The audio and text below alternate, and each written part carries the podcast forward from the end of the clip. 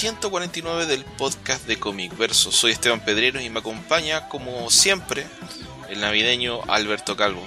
Hola Beto, ¿cómo estás? ¿Sientes el déjà vu? Eh, más o menos.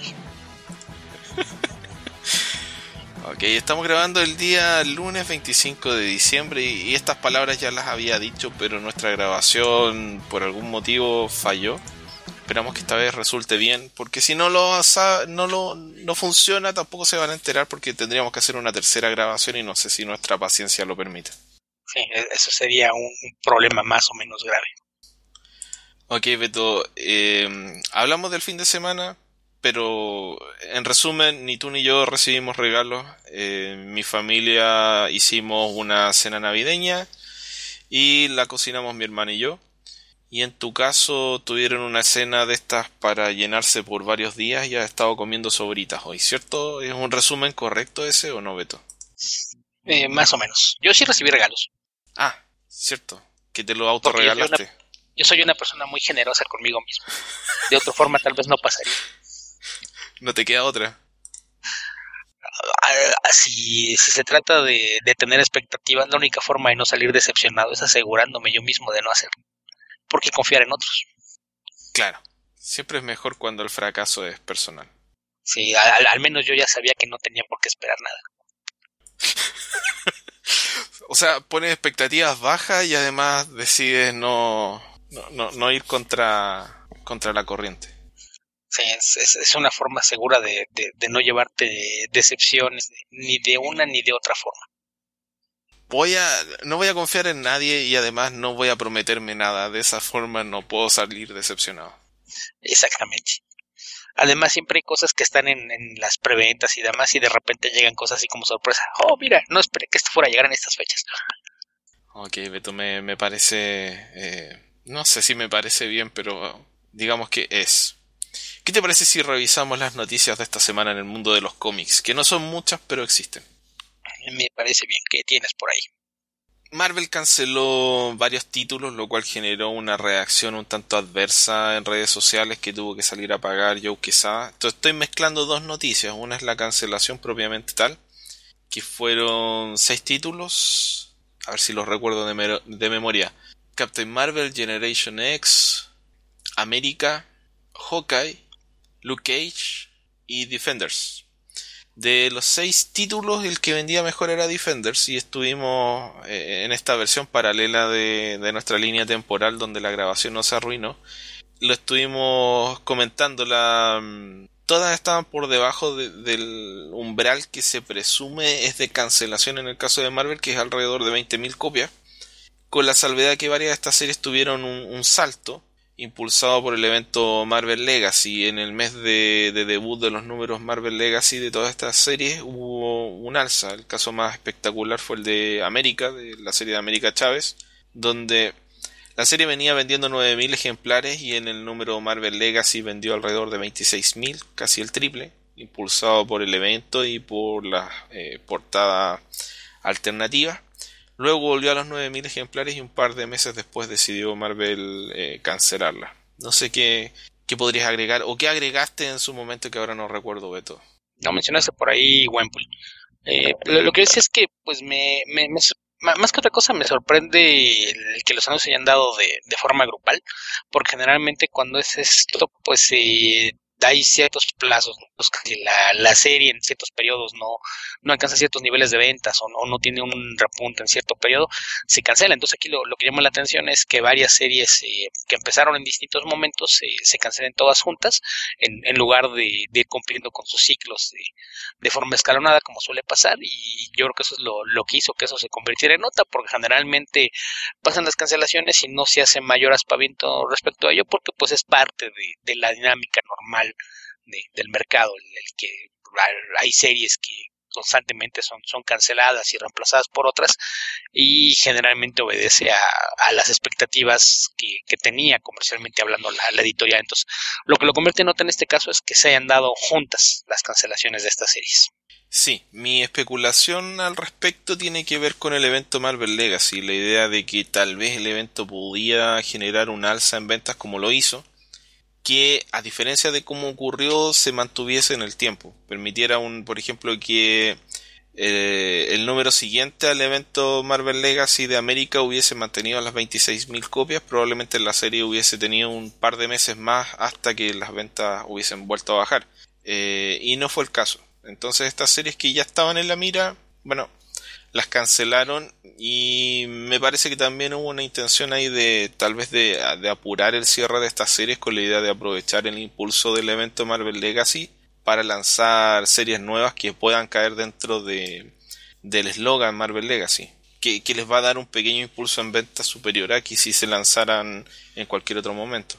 Eso además del hecho de que generalmente en estos eventos se, se dan acompañadas de portadas variantes que pues sin duda ayudan a, que se, se, eleven un poquito las, cifras. Entonces les permite eh, recuperar algo más de, dinero antes de, que se dé el anuncio de la cancelación. Eh, y probablemente haya habido algunos casos en los que se esperaba que tal vez la, iniciativa de, de, Legacy hubiera ayudado a algunas de las series a repuntar y seguramente una vez que no se dio el caso pues se confirmó la cancelación y fue, fue esa la razón por la que de repente eh, se dieran estos anuncios de forma conjunta. El, la otra arista, como le gusta decir a los periodistas chilenos actualmente de, este caso, tuvo que ver con el pequeño problema de relaciones públicas que generó esto para Marvel por el hecho de que se trata de series que justamente tienen como protagonistas personajes que representan la, la diversidad que tanto extrañan algunos fans en los cómics de superhéroes. Entonces, eh, parte de la reacción fue, por un lado, señalar que Marvel eh, cancelaba, claro, cancela justo las series que son más, eh, que apelan más a la diversidad, eh, digamos, de, de, de género, de, de identidad sexual, en fin y por otro lado que no había hecho la, la, compañía suficiente por promover estas series, por generar, generar el público o el interés que permitiera mantenerlas en el tiempo. Joe Quesada salió a apagar el incendio, salió a comentar en Twitter, un, poco tratar de, de, de, explicar que no había ahí una mala intención, simplemente es un tema de, de responder a la realidad del mercado y al, al índice de ventas de estas series. Pero por supuesto que eso genera, eh, no sé, hay, un tema también de que uno tiende a tomar a, a, a, extender su realidad como y generalizarla de entender que porque a uno le gusta algo tiene que haber muchas otras personas que lo disfrutan también eh, que no digo que no sea cierto pero no siempre alcanza los niveles que permiten que algo sea un éxito comercial. Así que eh, hay un tema que es eh, bastante estructural del, del cómic de superhéroes en general y, de la industria comiquera en Estados Unidos que no, no tiende a expandirse, tiende a contraerse o a eh, mantener un grupo pequeño de fans que consumen una gran cantidad de productos más que tener una gran cantidad de consumidores comparativamente hablando con otras industrias. Sí, bueno, y esto, otra cosa aquí a destacar, mencionabas que son series eh, de, de, estas fueron lanzadas como parte de la iniciativa de buscar mayor diversidad en, los héroes de Marvel. Títulos que en su momento causaron polémica porque había quien acusaba a la editorial de tener una agenda de social justice warriors, de querer simplemente apelar a, a las minorías como como nuevos lectores y seguramente pues ahora todos estos que, que se quejaban al respecto pues deben estar pensando en, que estas cancelaciones validan sus quejas, ¿no? El, el decir que no nueve historias que, que contar y, y, que ahora el mercado les da la razón, lo cual es algo pues tendencioso porque pues seguramente si, si se cancelaran algunas de las favoritas de, estas más personas eh, podrían irse al otro extremo y decir no pues es que la, la cancelaron porque eh, no les interesaba darle oportunidad a, estas ideas de, sobrevivir entonces creo que ese es un, pequeño problema ahí de, de, de los tiempos, ¿no? Porque la, las nuevas herramientas, el uso de redes sociales, permite que todo el mundo tenga opiniones y, y las externe. Y es eh, en ocasiones algo que se presta mucho a justamente a, que la gente trate de manipular la, forma en que se dan las cosas. Y ahí un, tema interesante es que, muchas veces se olvida el éxito de ventas muy rara vez va de la mano con, la calidad de algo, ¿no? El, hecho de que algo venda bien no implica que sea bueno y el hecho de que no esté vendiendo bien tampoco implica que sea malo. Hay muchas series muy buenas que no sobreviven.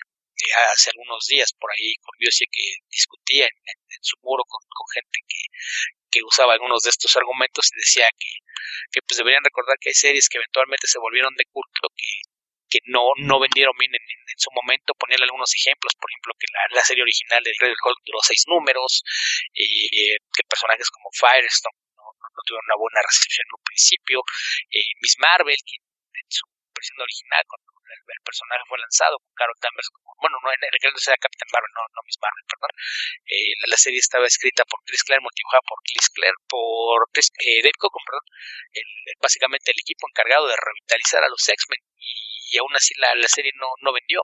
Eh, Swamp Thing, que ahora se le ve como una serie revolucionaria y y un, icono de lo que eventualmente se convirtió en el sello Vertigo, no llegó a 25 números. Entonces, el tratar de, de repente de, decir que las cosas no, no venden porque no son buenas, pues es algo que, que suele quedarse muy en la superficie del tema, ¿no? Porque hay muchas, muchas variantes, además de algo que hemos mencionado aquí una y otra vez, que es el hecho de que no tenemos números de las ventas digitales. Sí, y otro elemento que hay que tener presente aquí es que los cómics son un medio, los cómics de superhéroes, Marvel y DC específicamente, son un medio donde hay muchos fans que siguen series por tradición, porque las han seguido por mucho tiempo. Hay muchas series que no importa lo malas que sean, nunca bajan de determinado número de, de, de ventas. Y es difícil que personajes nuevos y sobre todo con eh, que, no tienen un, un, historial, no tienen una fanaticada creada, puedan generar eh, un interés similar al que puede tener una serie de estas características que, las, que permite que se sostengan por un periodo más largo. Puede ser el caso de América, puede ser el caso de Wempool, no sé si es el caso de, de Hawkeye, que es un personaje bastante popular y bastante conocido, que tuvo una serie bastante exitosa, pero que en esta nueva iteración del personaje no, no le fue bien. En fin, pasa. Eh, hay muchas series que han sido canceladas y que después vuelven. Es algo que, que es parte de los cómics, algo que mencionaba el mismo Joe Quesada, la idea de que no porque una serie sea cancelada ahora significa que nunca va a volver o que no va a tener una versión mejor a futuro, en fin. Pero, pero bueno, creo que ahí, ahí también hay un elemento un poco de de necesidad de representación, de un poco de proselitismo, de, de, buscar respaldo de las cosas que uno quiere o siente dentro de, un medio que no las encuentra, en, este caso los cómics, y que eso genera también frustración con el medio. Pero bueno, es que hay que tener un poco de paciencia también, no todas las malas decisiones, o en este caso ni siquiera malas decisiones, las decisiones comerciales eh, no, no, no son tomadas con una intención de, de ir en contra de los deseos de los fans, sino que no se sostienen comercialmente. Una serie que vende. Hice la matemática, a ver si la recuerdo. Una serie que vende 9.500 ejemplares significa que recauda por precio de portada alrededor de 30.000, 35.000 dólares, de los cuales el 35% de ese monto queda para Marvel, que además tiene que pagar editor, dibujante, escritor, letrista, colorista, portada, con esos recursos. Entonces, debajo de cierta cantidad de ventas hay series que eh, no están generando ingresos y cualquier empresa que publique cosas que le generan pérdida le va a ir mal eh, a largo plazo. Entonces tienen un margen de, maniobra y cuando se acaba tienen que cancelar la serie. Lamentablemente no se da el caso que las series se mantengan en un, en un rango en el que generen ingresos suficiente tiempo como para que eh, no sé el acceso a, a las ediciones de recopilación permitan que lleguen nuevos lectores, en fin. Y también creo que debe haber un buen porcentaje de gente que sabemos que existe, que, que lee y que sigue los cómics y que los, les, interesa, pero que no paga por ellos. Entonces, a lo mejor te encanta, eh, no sé, Wenpool, pero nunca compraste un cómic de Wenpool y, y hay, a lo mejor hay un, una, un universo bastante importante de, de gente que tiene esa, que tiene esa, digamos, lo sigue sin gastar dinero y eso también genera el problema de que, bueno, Marvel es una empresa, tal como lo es DC, tal como lo es cualquier otra empresa y necesitan eh, que, que lleguen recursos para justificar una publicación. Sí, sí, ese puede ser un, problema grave. En, el caso de estas series en particular, de varias de ellas leí los primeros números y, la verdad es que no, no me parecían nada malas. ¿eh? eh que es una de las más criticadas, yo, he visto que la critica mucha gente que jamás la ha leído y la verdad es que los pocos números que leí, de unos cuatro o cinco números, eran bastante divertidos. No, tal vez no sería la, clase de, de, cosa que yo leería de, de forma mensual, pero yo creo que si, si me topara con una colección a, buen precio, los buenos números, pues con, gusto me, la compraba porque es, es, bastante divertida y apela sobre todo a un público adolescente y femenino. Entonces, eh, yo no era el target, pero me imagino que, debe haber por ahí mucha gente que la puede haber disfrutado. La nueva serie de Generation X empezó muy bien. Yo, yo la empecé a seguir más que nada por el, por el colorista, pero me, me gustaba lo que estaban haciendo con los personajes. Tenía guiños a, la, alineación clásica de, de, este equipo adolescente. E iba por buen camino. América eh, estaba muy ligada a, temáticamente a cosas de, lo que estaban haciendo en las dos series de Capitán América y empezó también bastante bien. Entonces, creo que ahí sí, sí sería importante esto que mencionas de cuando les gusta algo, pues la, la mejor forma de, asegurarse de que siga publicando cosas de, de, ese estilo, pues es comprándolas y corriendo la voz más allá de, la copia que ustedes compran, si, si les gusta y es, es en serio que les gustaría ver que la serie sobreviva o que haya más series similares, pues es no, no nada más comprarla, sino comprarla y, y recomendársela a sus amigos para asegurarse de, que sean series saludables, ¿no? Porque, insisto, la, la calidad y el éxito en no van de la mano. Eh, hay cosas eh, que a lo mejor no tienen un, nivel de calidad como para sostenerse y sin embargo logran hacerse un nicho de mercado y se mantienen durante mucho tiempo eh, vigentes y hay series que pese a que tienen un, buen nivel de calidad nunca logran hallar esa, esa base de fans que le permita sobrevivir y es cuando se, empiezan a estas cancelaciones que generalmente terminan en, pues en desencanto o decepción para quienes la seguían y de repente se encuentran con que ya no habrá más y y pues es, es, es un, un, mercado muy volátil, es algo que, a lo que debiéramos estar acostumbrados porque no es un tema nuevo. Sí, sí, definitivamente eso. ¿Qué otra noticia tenemos, Beto? No sé, tenemos noticias. No muchas, pero una que comentamos... Una que comentamos en la realidad alternativa de este podcast fue eh, la hospitalización, que ya es una noticia un tanto antigua, pero que no habíamos hablado antes de, esto la hospitalización de Brian Michael Bendis, que sufrió un problema médico indeterminado y estuvo alrededor de tres semanas hospitalizado. Sí, de, hecho él lo hizo público cuando yo tenía más de una semana hospitalizado y cuando lo, hizo fue hacía media semana, no sé, un miércoles, jueves, y nada más dijo, pues estoy en el hospital, y parece que ya pasó lo peor, pero nada más les aviso que el lunes estuve cerca de morir. Entonces sí, parece que fue un, un problema por ahí grave, afortunadamente él menciona que ya poco a poco empieza a, sentirse mejor. De hecho, este fin de semana, si no mal recuerdo, iba a ir al cine junto con David Mack, así es de que eso quiere decir que ya está retomando sus, actividades normales. Eh, cuando empezó a poner detalles de, que estaba todavía bajo vigilancia y, y al, cuidado de, de, sus médicos, eh, mencionó que varios de sus amigos se habían acercado para ayudarle a, a cuidar a sus hijos y tratar de, de facilitarle el, trámite de este, este momento difícil. Eh, habló de, de que Joe Quesada eh, había sido un, apoyo muy fuerte y, comprensivo en, esos momentos complicados y que la gente en, DC también se había mostrado eh, consciente de, que probablemente iba a tardar un poco más en empezar a trabajar con ellos, pero pues afortunadamente parece ser que, que ya dejó atrás los problemas de salud. Eh, curioso que esto se, se, da justamente después de que él hizo un esfuerzo muy consciente de, llevar una vida saludable, bajó bastante de peso en los últimos meses y justamente después de, tomar una vida saludable es que, se dio este problema. Eh, como menciono, pues afortunadamente ya está bien, pero e, esa es la clase de cosas que, que, que que uno lo piense dos veces antes de, buscar llevar una vida saludable, de veras, es, es peligroso. sí, puede ser o puede no haber estado relacionado en lo absoluto. También puede haber algún tipo de descompensación. Tal vez se esforzó demasiado en, su vida saludable. No tengo idea si tendrá problemas de, de diabetes o, lo que le dicen acá prediabetes o resistencia a la insulina. En fin, no, no sabemos cuál es la cuál es el problema. Pudo haber tenido un problema completamente distinto. Lo pudieron a lo mejor lo atropellaron, qué sé yo. No no no ha especificado exactamente qué es lo que le pasó. Sí, me parece que por ahí en, algún sí, sí mencionó más, más detalles, pero la verdad no, no estoy seguro, no, no guardé capturas y sí sería ahorita un poquito complicado meterme a, buscar exactamente qué fue lo que pasó, pero pues eh, eh, como menciono, lo, lo, importante es que ya está aparentemente en vías de recuperación y probablemente próximamente podrá volver a, a trabajar, así es de que eh, pues la, los fans que esperaban verlo en DC libraron una bala, parece ser que sí logrará, logrará hacerlo. Que, me, llamó mucho la atención eso de, que hacen énfasis en, que fueron muy comprensivos. A mí me hubiera preocupado si, si alguna de las dos editoriales eh, le hubiese puesto trabas de que no, no, no, nada, de que vas al hospital me debes trabajo, apúrate. Si, si hubiese sido eh, algo bastante Scrooge para marcarlo. Sí.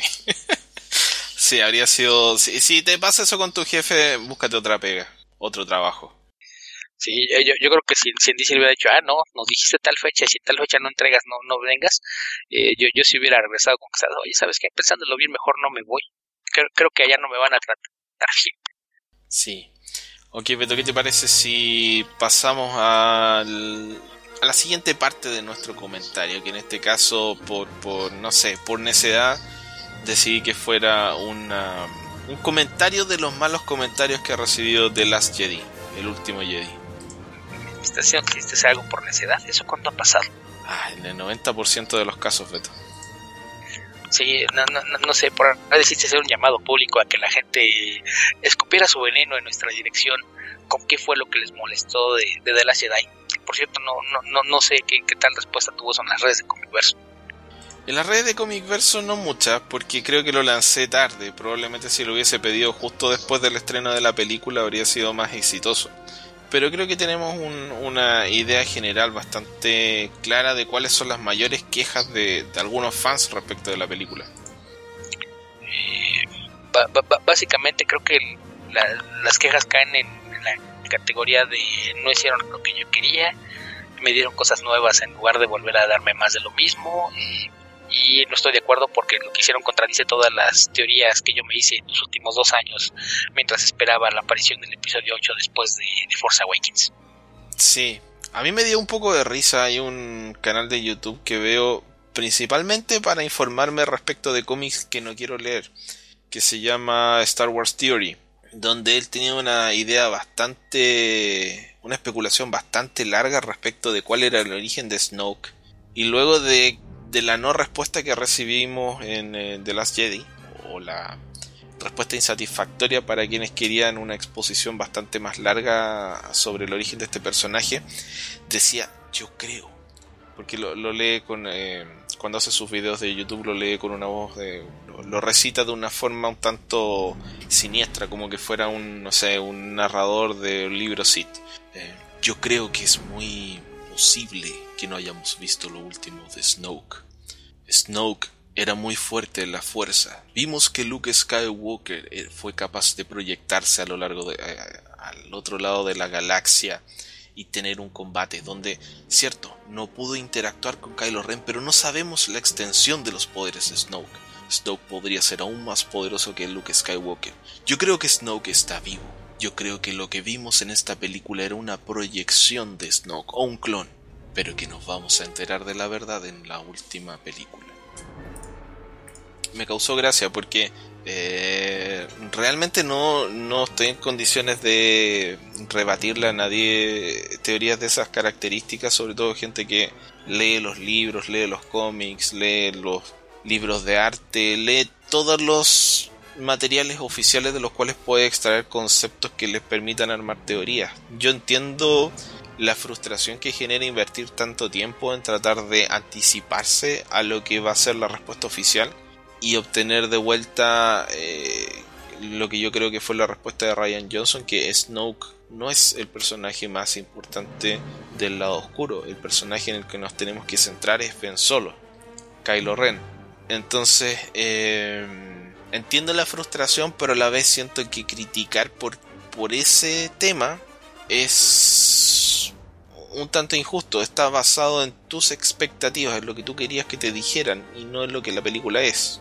El emperador en la trilogía original de la Guerra de las Galaxias es mencionado, luego aparece, después muere y no nos enteramos de nada de, de su origen, ni cómo obtuvo su poder, ni cómo influenció a Darth Vader hasta la, la, trilogía. Y cuando obtuvimos la respuesta, la verdad es que fue bastante más decepcionante de, de cualquier teoría que hayan tenido muchos en la cabeza por, por décadas.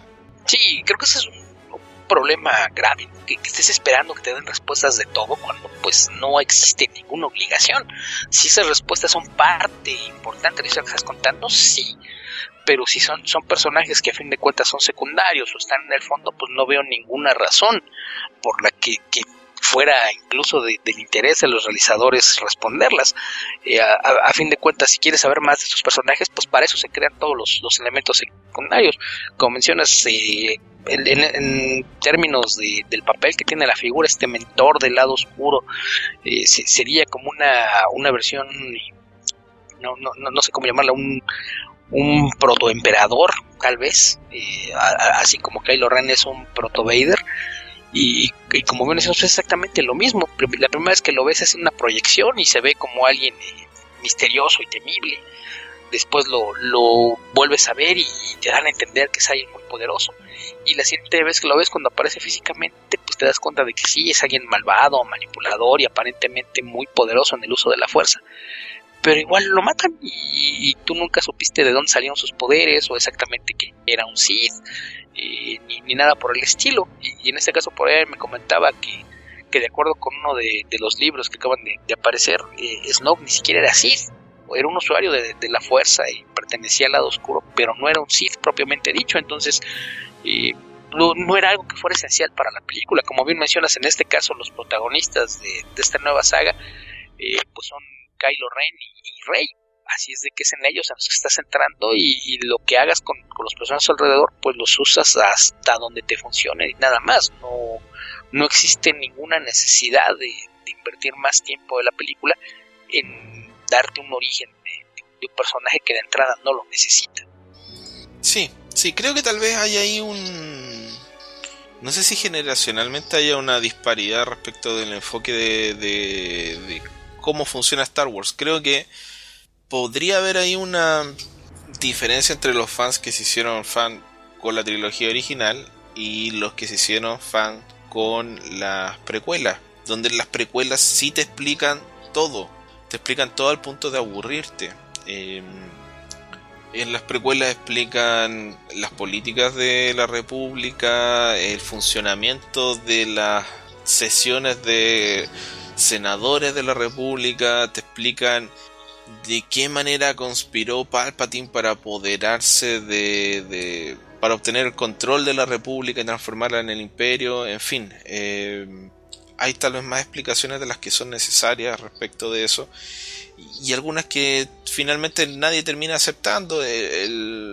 la tragedia de Darth Vader terminó siendo bastante eh, frustrante o decepcionante para, para muchos. Entonces, no, sé si es necesario, sobre todo dependiendo de cómo se cierra la historia. Creo que hay demasiado juicio respecto de esta película, como si esta película fuese el cierre de la historia y no lo es hay cosas que se vieron en el Imperio Contraataca que no se explicaron hasta el regreso del Jedi. Hay cosas aquí que no se van a explicar, si es que se llegan a explicar, hasta el, episodio 9. Y me parece que en algunas películas el tema de no, se va a ver en la siguiente es una es un recurso barato y hay otras películas como esta donde no necesariamente es un recurso barato porque está estructurado como una trilogía no, es lo mismo de quien te digan, no, eh, Man of Steel, en la segunda película seguramente lo digan. Man of Steel era la primera película y no estaba presentado como parte de una trilogía de historias. Entonces, eh, no, es lo mismo tener el, Superman 2 que tener la segunda parte de una trilogía.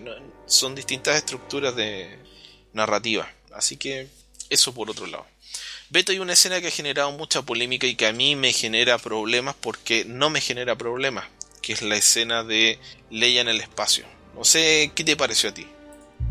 A mí no me molesta, o sea, sabemos que Leia se sensible a la fuerza, sabemos que en algún momento eh, pensó en usarla, eh, la película anterior dan a entender que decidió no, no recibir entrenamiento de Luke para mejor formar una familia, pero esto no implica que no haya recibido ninguna clase de entrenamiento. Así es de que no, no, no sabemos si, si en algún momento comenzó a entrenar para ser Jedi y, después abandonó el, entrenamiento o no.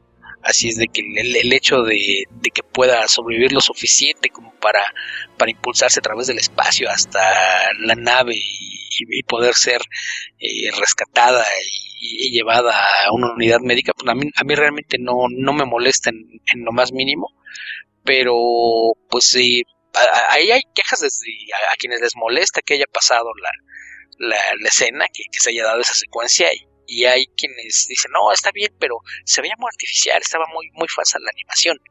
Digo, ya, ya cuando empezamos a, decir es que se veía muy mal, es, es porque sí, ya, ya, ya estamos simplemente buscando una razón para quejarnos.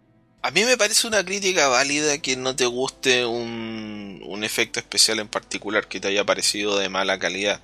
En mi caso, no me pareció de mala calidad. Eh, creo sí que el único momento en el que lo encontré raro es cuando hacen el close-up al rostro de Leia y abre los ojos. Se veía como más CGI que como Carrie Fisher. Eh, pero no sé realmente si era así o no, porque pudo haber sido efecto de tal vez le agregaron digitalmente la escarcha que tenía en el rostro, en fin me parece que tampoco es queda fuera de las posibilidades el hecho de que ella es una Skywalker, tiene tanto derecho a, utilizar la fuerza como Luke, son hermanos, gemelos. La idea de que ella pueda instintivamente utilizar la fuerza porque tal vez ese no era el momento de morir. No sería el primer caso de un personaje de Star Wars que lo hace. Luke no recibió ningún entrenamiento antes de utilizar eh, la fuerza para traer el sable de luz y liberarse de la cueva del ¿cómo se llama? el Wampa Wampa, del Wampa al principio del Imperio contraataca. Eh, y eso no se vio no sé si lo recuerdan pero eso no se ve en una nueva esperanza que los Jedi puedan mover cosas con la mente Así que eh, el tema, como decía Ryan Johnson, la idea de que los personajes puedan hacer cosas que antes no podían hacer es parte de la historia de Star Wars. Hay mucha gente que reclama que mm, como Rey es tan buena para pelear si no recibió ningún entrenamiento. Luke no recibió casi entrenamiento alguno. Luke, si ven las películas y le ponen atención y toman apuntes, yo no tomé apuntes, pero sí, sí lo hice hace un par de años Luke entrena lo que dura el viaje desde eh, Tatooine a Alderaan con Obi-Wan Kenobi, que pueden ser un par de horas, no lo sé, y entrena lo mismo que dura la persecución de Darth Vader a Han y Leia en el Imperio contraataca junto a Yoda en Dagobah, que si uno lo estira lo más que pueda, tal vez podría ser una semana, no es más que eso lo que entrena Luke con Yoda. Hay mucha gente. Yo puse ese comentario en, un video de YouTube y me respondieron: ¡Incorrecto! Luke Skywalker entrenó por meses con Yoda. No, vean la película. Los personajes parten en el mismo momento del mismo planeta y se juntan en otro planeta un par de días después. Entonces no. Sé que el montaje da la impresión de que hace que uno piense que el proceso de entrenamiento con Yoda toma mucho tiempo pero no puede durar más que lo que dura la persecución de, de Leia y Han por parte de Darth Vader. Así que no, no, son elementos que sean extraños a la trilogía, por más que a uno no le guste cómo están manejados acá. Y la misma película lo explica cuando Snoke recibe en su oficina, no sé, en su palacio, en su sector dentro de su nave a, Rey y empieza a explicar cuál era su trama eh, maquiavélica y se empieza a enroscar los bigotes, dice que él sabía que si Kylo Ren se iba al lado oscuro, eventualmente iba a aparecer su rival del lado luminoso. Iba a aparecer un usuario de la fuerza capaz de rivalizar el poder de, de Kylo Ren, y esa es Rey. La idea de plantear la fuerza como un balance donde cuando se alza el lado oscuro tiene que surgir el lado luminoso y viceversa eh, me parece un, recurso metafísico interesante que explica por qué nunca se acaba la pelea del bien y el mal, por qué nunca se acaba la pelea del bien y el mal, ni en los cómics, ni en la vida real, ni en Star Wars. Así que no me parece injustificado, digamos. Sí, sí, el, manejo del tiempo es siempre un problema.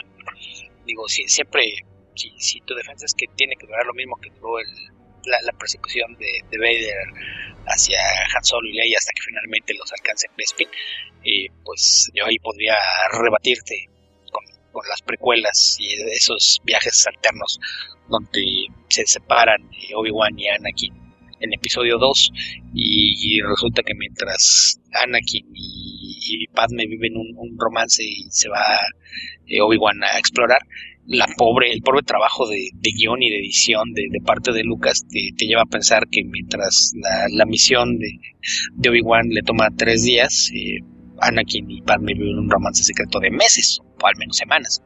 Pero eso es un, un error de, de, edición y de guion, más, más que de otra cosa. Y en el caso de, del Imperio Contraataca sí es muy claro que, que es algo que se da de, de forma paralela. Parte de algún tipo de lugar y la, el mismo montaje de edición te, te, muestra que las dos cosas están sucediendo en paralelo. Así es de que sí, sí es un tema. Papá, tú que les das el beneficio de no son dos días, tres o cuatro, de todo modo sigue siendo apenas un puñado de días. Eh, y en este caso estás hablando de un granjero que, por ejemplo, tenía experiencia en cazar ratas en una nave pequeña, que es algo que menciona en la película.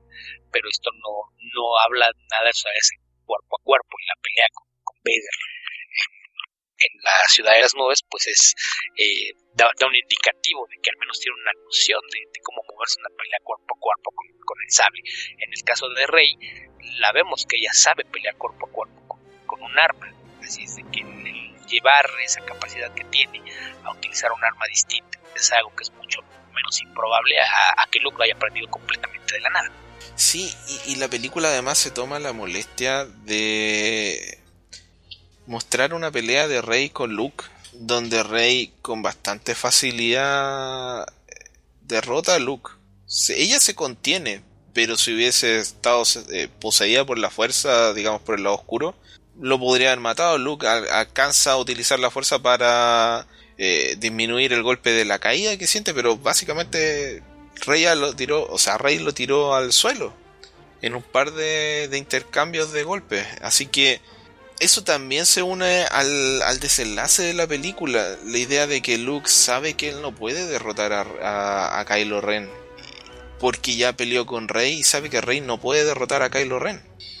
Y él no puede derrotar a Rey. Entonces, su objetivo al final de la película es otro. No es ganar, no es pelear, es comprar tiempo para que la, la resistencia escape. Entonces, yo creo que eso puede ser poco satisfactorio, pero creo que la película lo explica suficientemente bien.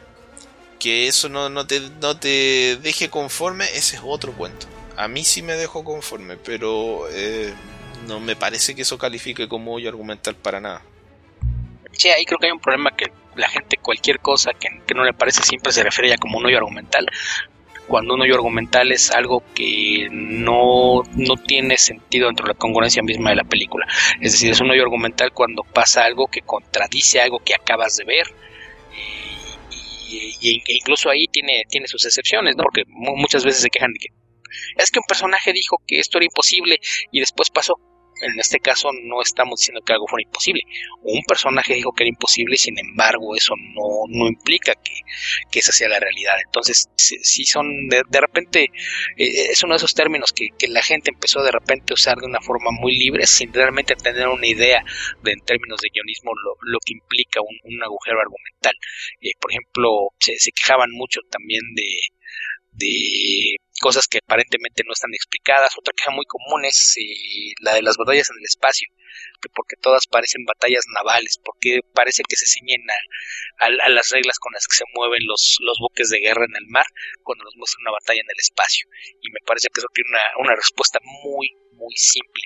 Y cuando George Lucas creó Star Wars, lo que él quería era replicar la clase de películas que él disfrutaba ver en las matines de cine, las películas de, de acción y aventura con las que él creció y que sentía que ya no se producían. Él, él, es producto de una generación de directores en los años 70 en los que se estaba buscando que el cine tuviera más realismo, que tuviera una carga social. Y él era de, de la idea de que el cine tenía que seguir siendo entretenimiento y ofrecer una forma de usar su imaginación a las audiencias más jóvenes.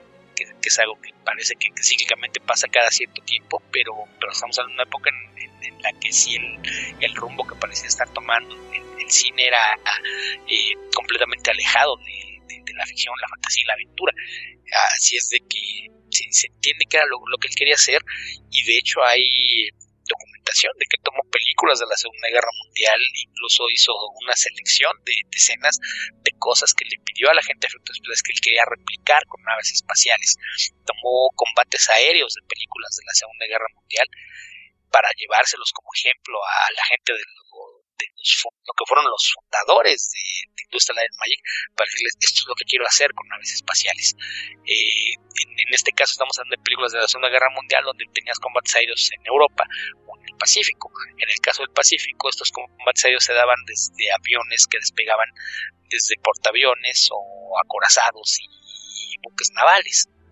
Así es de que eh, esa es la clase de batallas que le está replicando. Entonces tenemos a los destructores imperiales o a los cargueros rebeldes, que son los, que sirven como base para lanzar a todos los, cazas que, vemos peleando en el aire.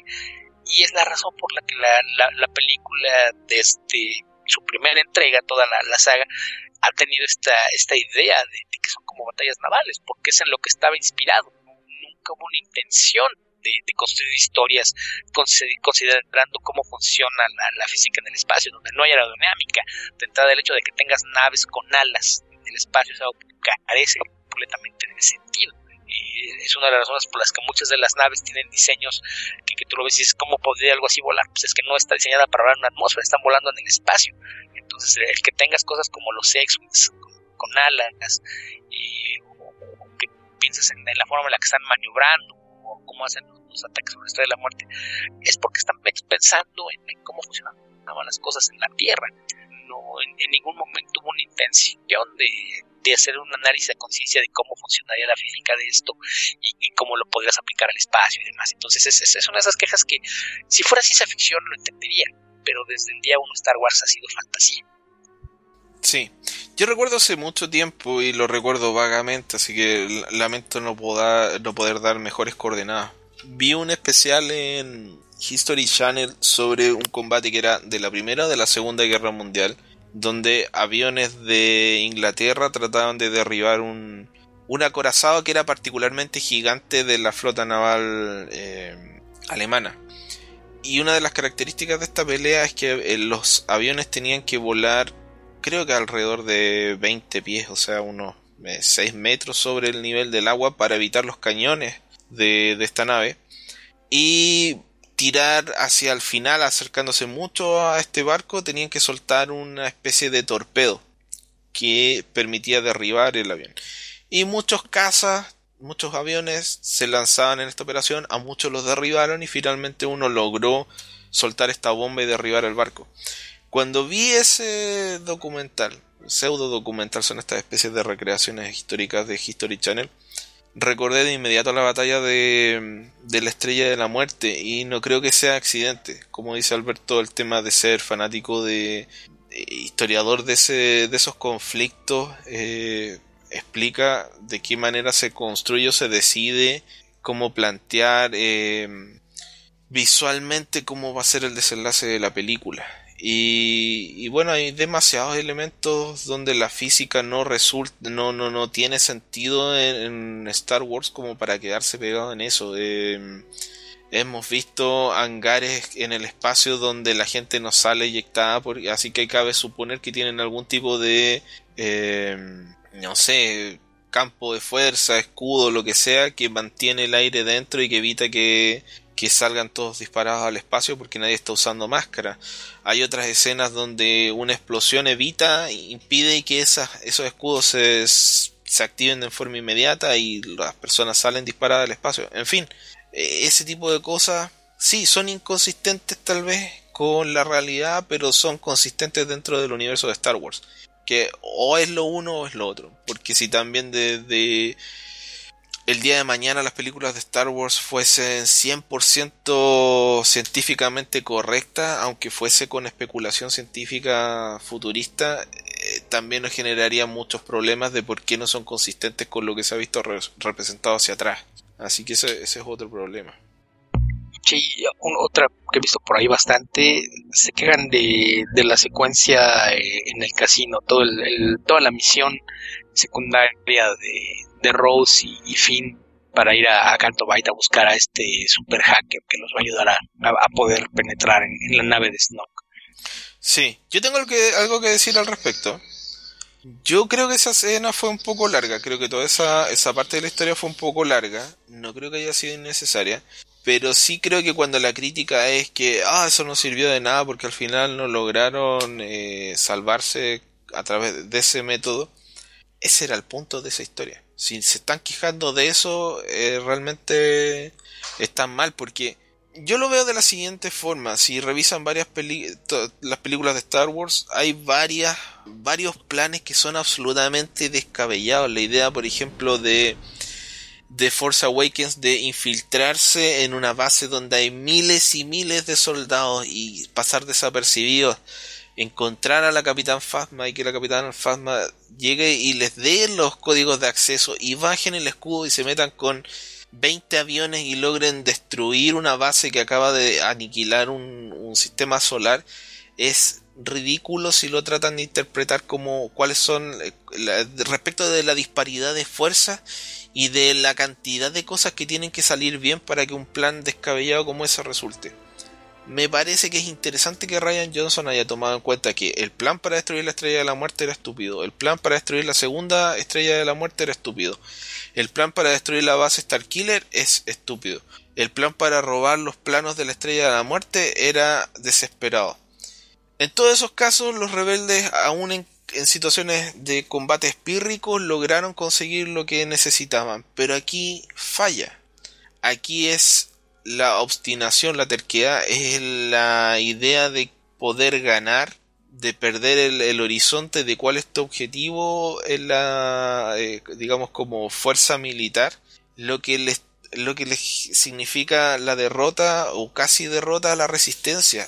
Finn y Poe rompen la cadena de mando y tratan de hacer andar un plan que es absolutamente descabellado, ir, encontrar a alguien que no conocen, traerlo de vuelta, infiltrarse en la nave, eh, desactivar el rastreador, escapar y salir de ahí vivo. Todas esas cosas eran descabelladas y casi les resultó hasta cierto punto. Entonces, me parece claro que la idea de Ryan Johnson era mostrar que no siempre te van a resultar esos planes y que a veces el plan o la, idea de plantearse la idea de que tu objetivo es ganar la guerra cuando tu, o ganar la batalla cuando tus fuerzas son absolutamente desproporcionadas es poco realista y que a veces un objetivo militar puede ser frustrante a nivel eh, individual porque en definitiva tu objetivo no es individual, tu objetivo es colectivo. La otra vez hablábamos cuando hicimos la reseña del desembarco en Normandía, o sea, si hubiese habido gente que dijera, no sé, eh, el desembarco en Normandía es estúpido, va a morir mucha gente, lo que vamos a hacer es esto otro, y desobedecen las órdenes de, del desembarco ahí, qué sé yo, a lo mejor en vez de morir la gente que murió en ese desembarco, y, pero que consiguió el objetivo militar, tal vez no se conseguía el, el objetivo militar y moría más gente. Eh, está planteado como un error de juicio de los personajes que genera consecuencias graves, del cual los personajes deben aprender. No está planteado como un relleno dentro de la historia.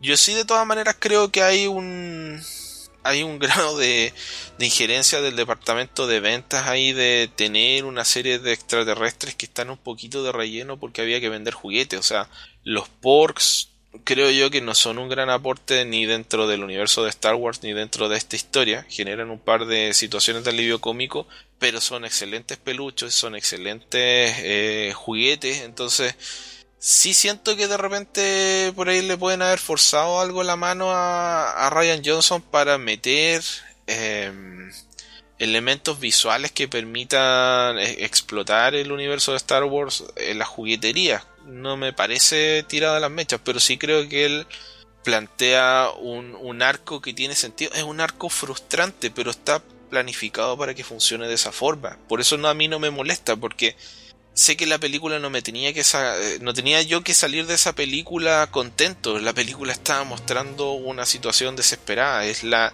como dice Leia, es la noche. Se les vino la noche a la resistencia. Y entonces eh, que incluso la película se preocupe de darte estas frases que te explican lo que está pasando.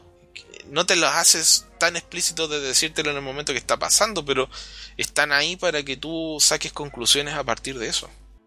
Sí, me parece preocupante eso de, que de repente todo el mundo quiere que le explique todo, eh, hasta el último detalle, porque eh, es algo que no, no, no tendría sentido, ¿no? Es, hay cosas que tienes que dar unos saltos en, el tiempo, es sobre todo en, nuestro caso que como lectores de cómics estamos acostumbrados a, eso, o sea, no, no necesitas ver cómo se trasladó un personaje de un lugar a otro porque asume que, que lo hizo entre distintas viñetas o entre páginas.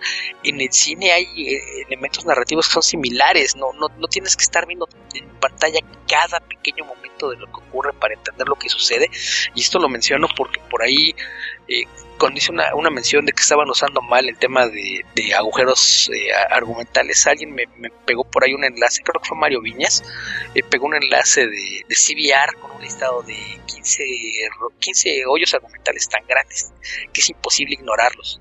Y, ves la lista y, es una sarta de tonterías y, cosas que es que nunca me dijeron no, de dónde salió que eso no es un agujero argumental. Y, uno que, que realmente me causó risa y eh, durante la, misma secuencia esta de, de Canto Bay, eh, encuentran estos niños que son los esclavos que se encargan de atender a las criaturas de, carreras que, vemos en, este lugar y, quienes ayudan a escapar a, Rose y Finn de, la ciudad. Eh, al final, en la última escena, vemos que uno de los niños trae el anillo de Rose con el escudo de, la resistencia. Y en este listado, el imbécil que escribió la lista pone un niño en el planeta, en el planeta traía un anillo que cuando da la vuelta vemos que tiene el escudo de la resistencia. ¿De dónde lo sacó? Eh, esto, es, esto es algo que no tiene explicación alguna porque no hay rebeldes en ese planeta. ¿Cómo podría haberse hecho en composición de este anillo? Porque sabemos que Finn no se lo dio. Y sí, Rose tenía uno, pero no se lo regaló porque nunca vimos que se lo regalara.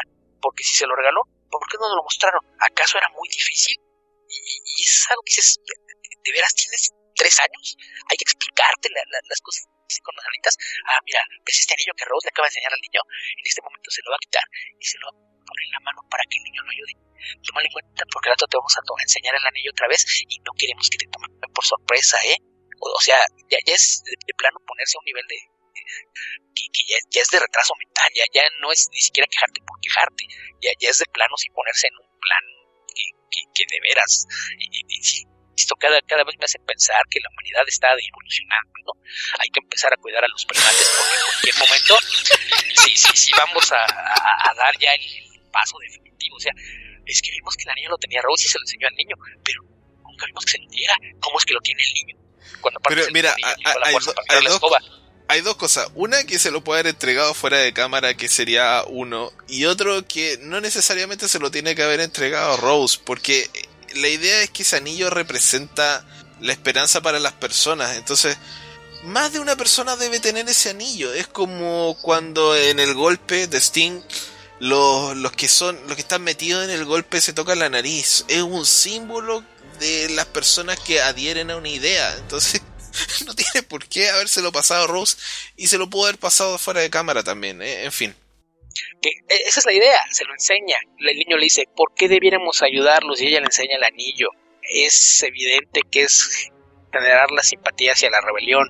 Incluso puede ser más obtuso y jugar con la idea de que es que mira, tengo un anillo. Y a lo mejor el niño es, ah, yo tengo uno igual que me dejaron mis padres antes de dejarme abandonado en este planeta. Y, y aparte, es el mismo niño que al final usa la fuerza para jalar la escoba. O sea, si, si realmente no te alcanza el cerebro para entender el salto de que Rose le regaló el anillo, podrías haber asumido que este niño que es usuario de la fuerza usó la fuerza para sacarle el anillo a Rose sin que se diera cuenta, con un carajo. Insisto, llega el momento en el que las quejas ya son al nivel de que es, es tanto tu de encontrar algo para justificar que no te gustó o que no estás satisfecho con el resultado final, que se pone en un plan de retraso mental que es preocupante. El momento en el que prefieres pasar por idiota que admitir que algo no te gustó nada más porque es un berrinche, ya tienes un problema de autoestima bastante severo. ok. A ver, aquí hay otro gran hoyo argumental que no se puede perdonar.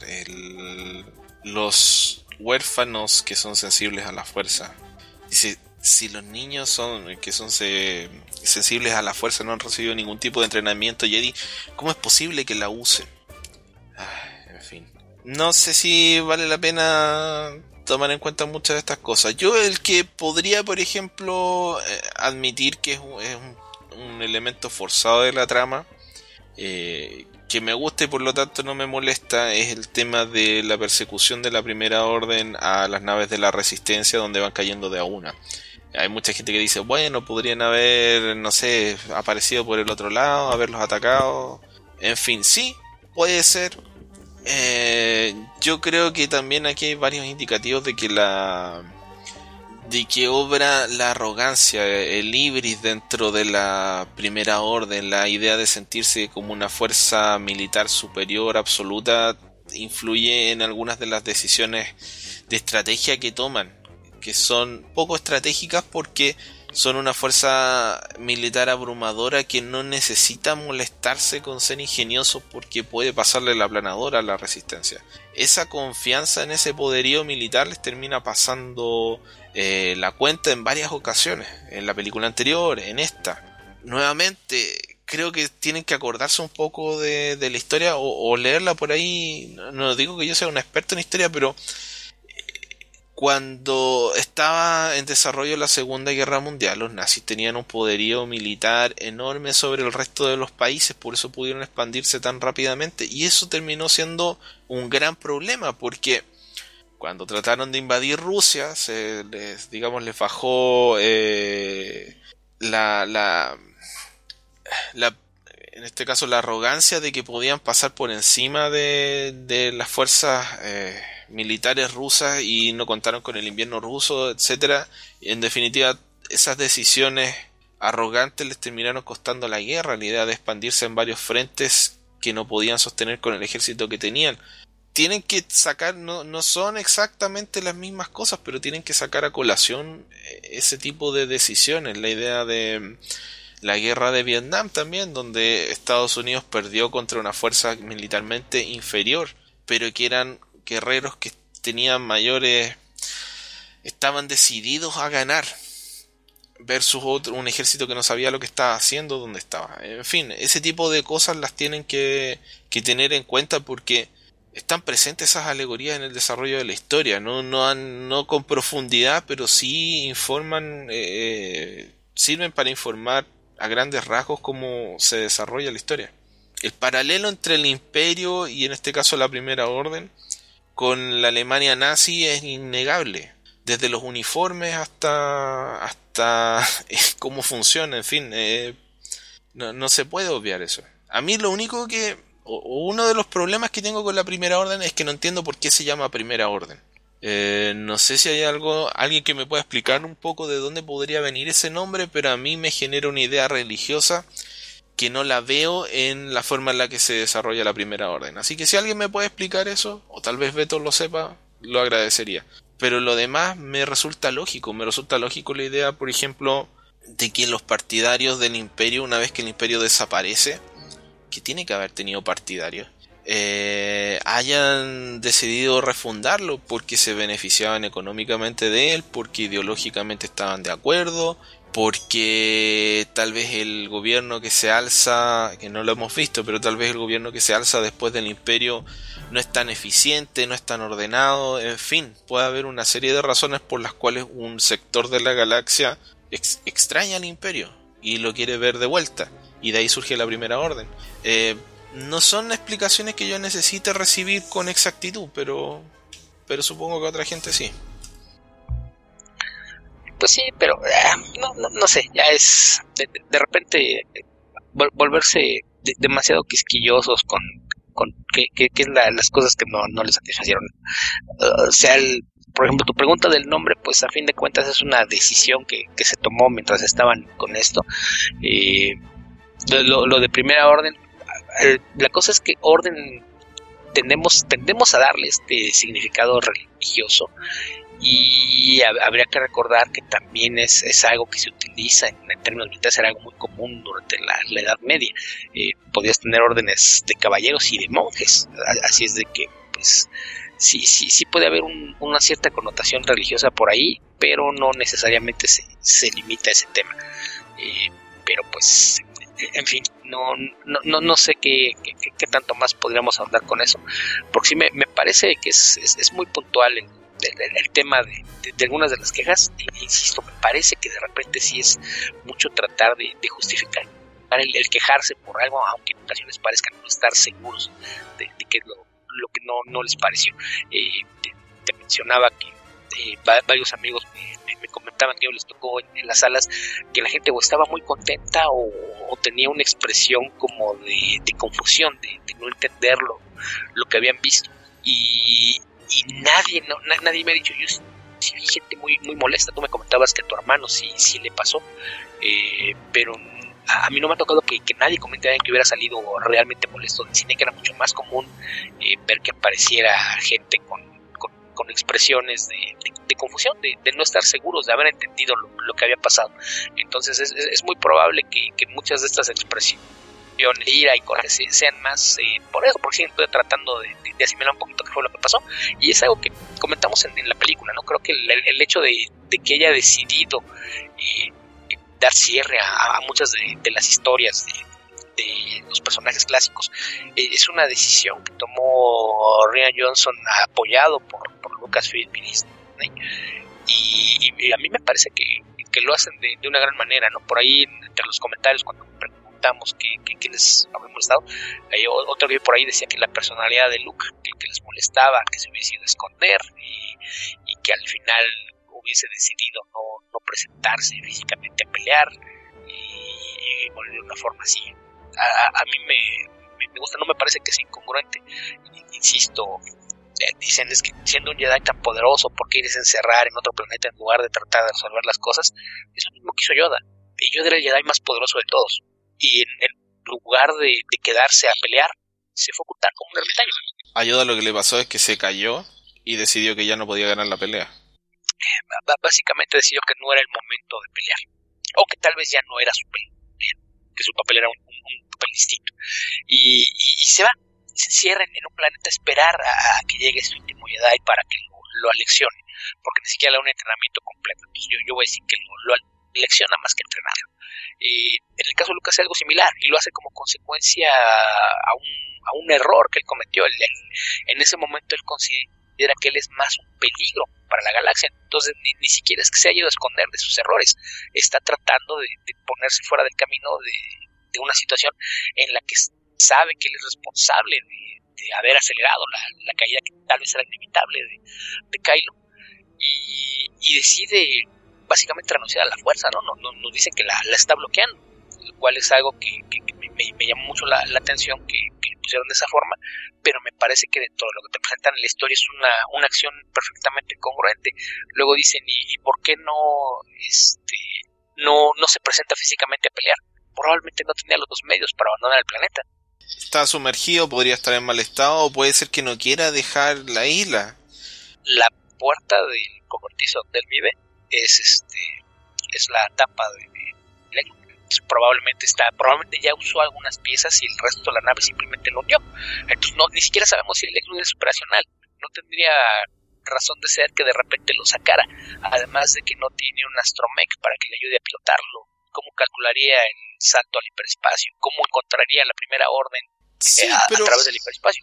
pero yo, yo, creo que es una cosa un poquito más menos práctica que eso. Yo creo que simplemente el, el, cuando Luke dice vine a esta isla a morir, él sabe lo que le va a pasar cuando toma la decisión de, de manifestarse, que eso es lo que hace en el planeta Crate. Él sabe que va a morir. Lo avisa la película cuando Ben y, y Rey están conversando, están teniendo estos momentos en que se forma un puente entre ellos y pueden conversar. Cuando ella está a punto de, de acercarse a él, eh, Kylo Ren le dice, no, el esfuerzo te podría matar. Y eso, si no se te vino eso a la cabeza cuando aparece el, la manifestación de, de, Luke en el planeta Krayt, ah, debería haberle puesto más atención a esa escena.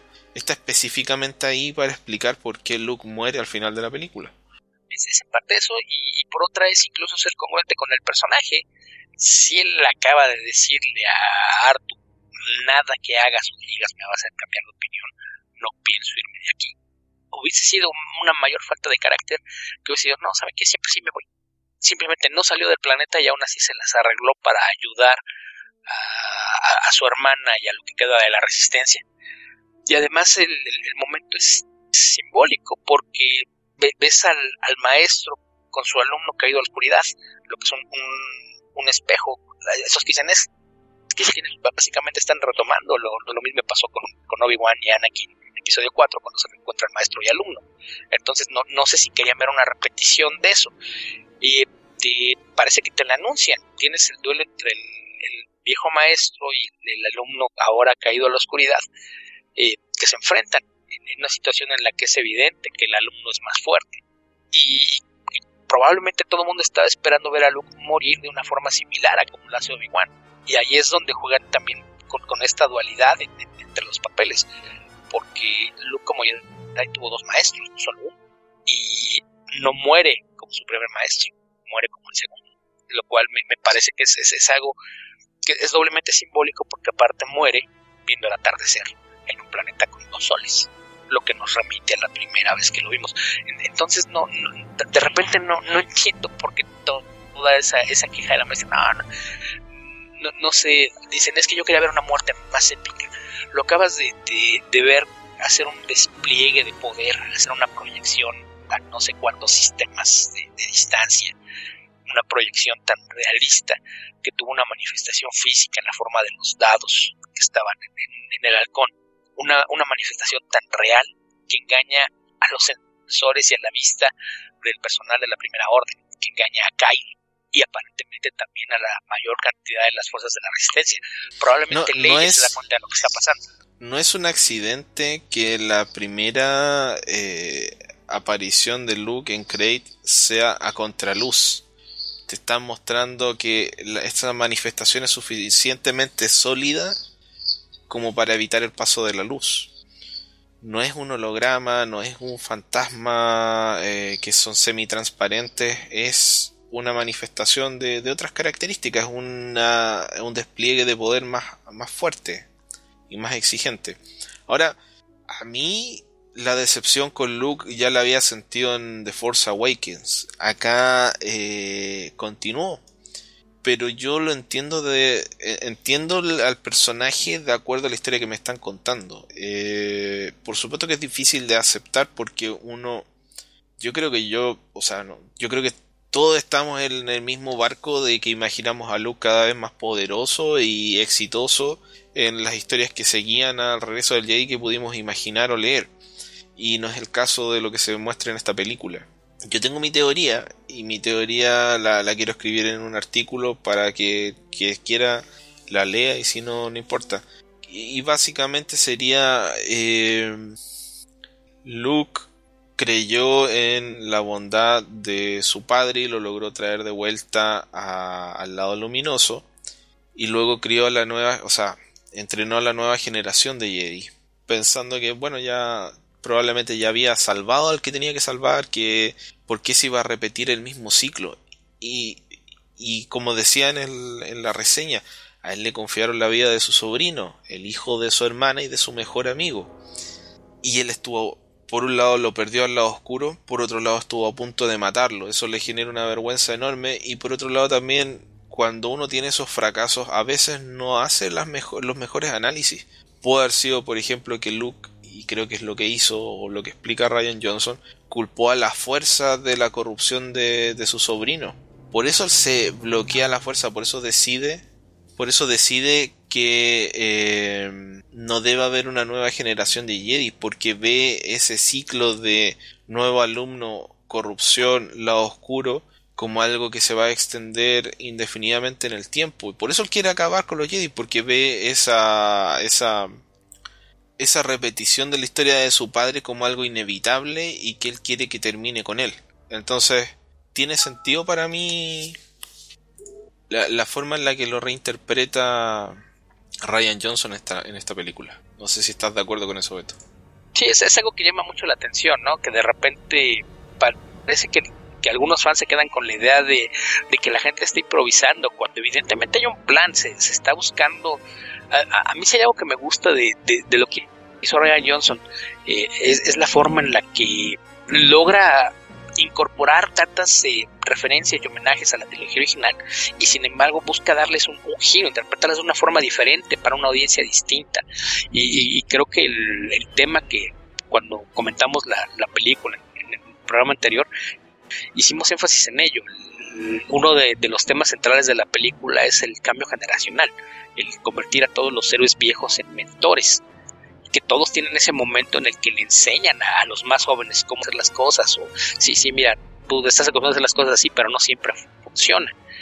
Y, me parece que eso es parte de, lo que logras hacer con, la película, que en realidad eh, esa queja de que no, es que está traicionando la esencia, la verdad es que es, tan increíblemente respetuoso con el material de origen, que esa es una de las quejas que me parece más, más absurdas.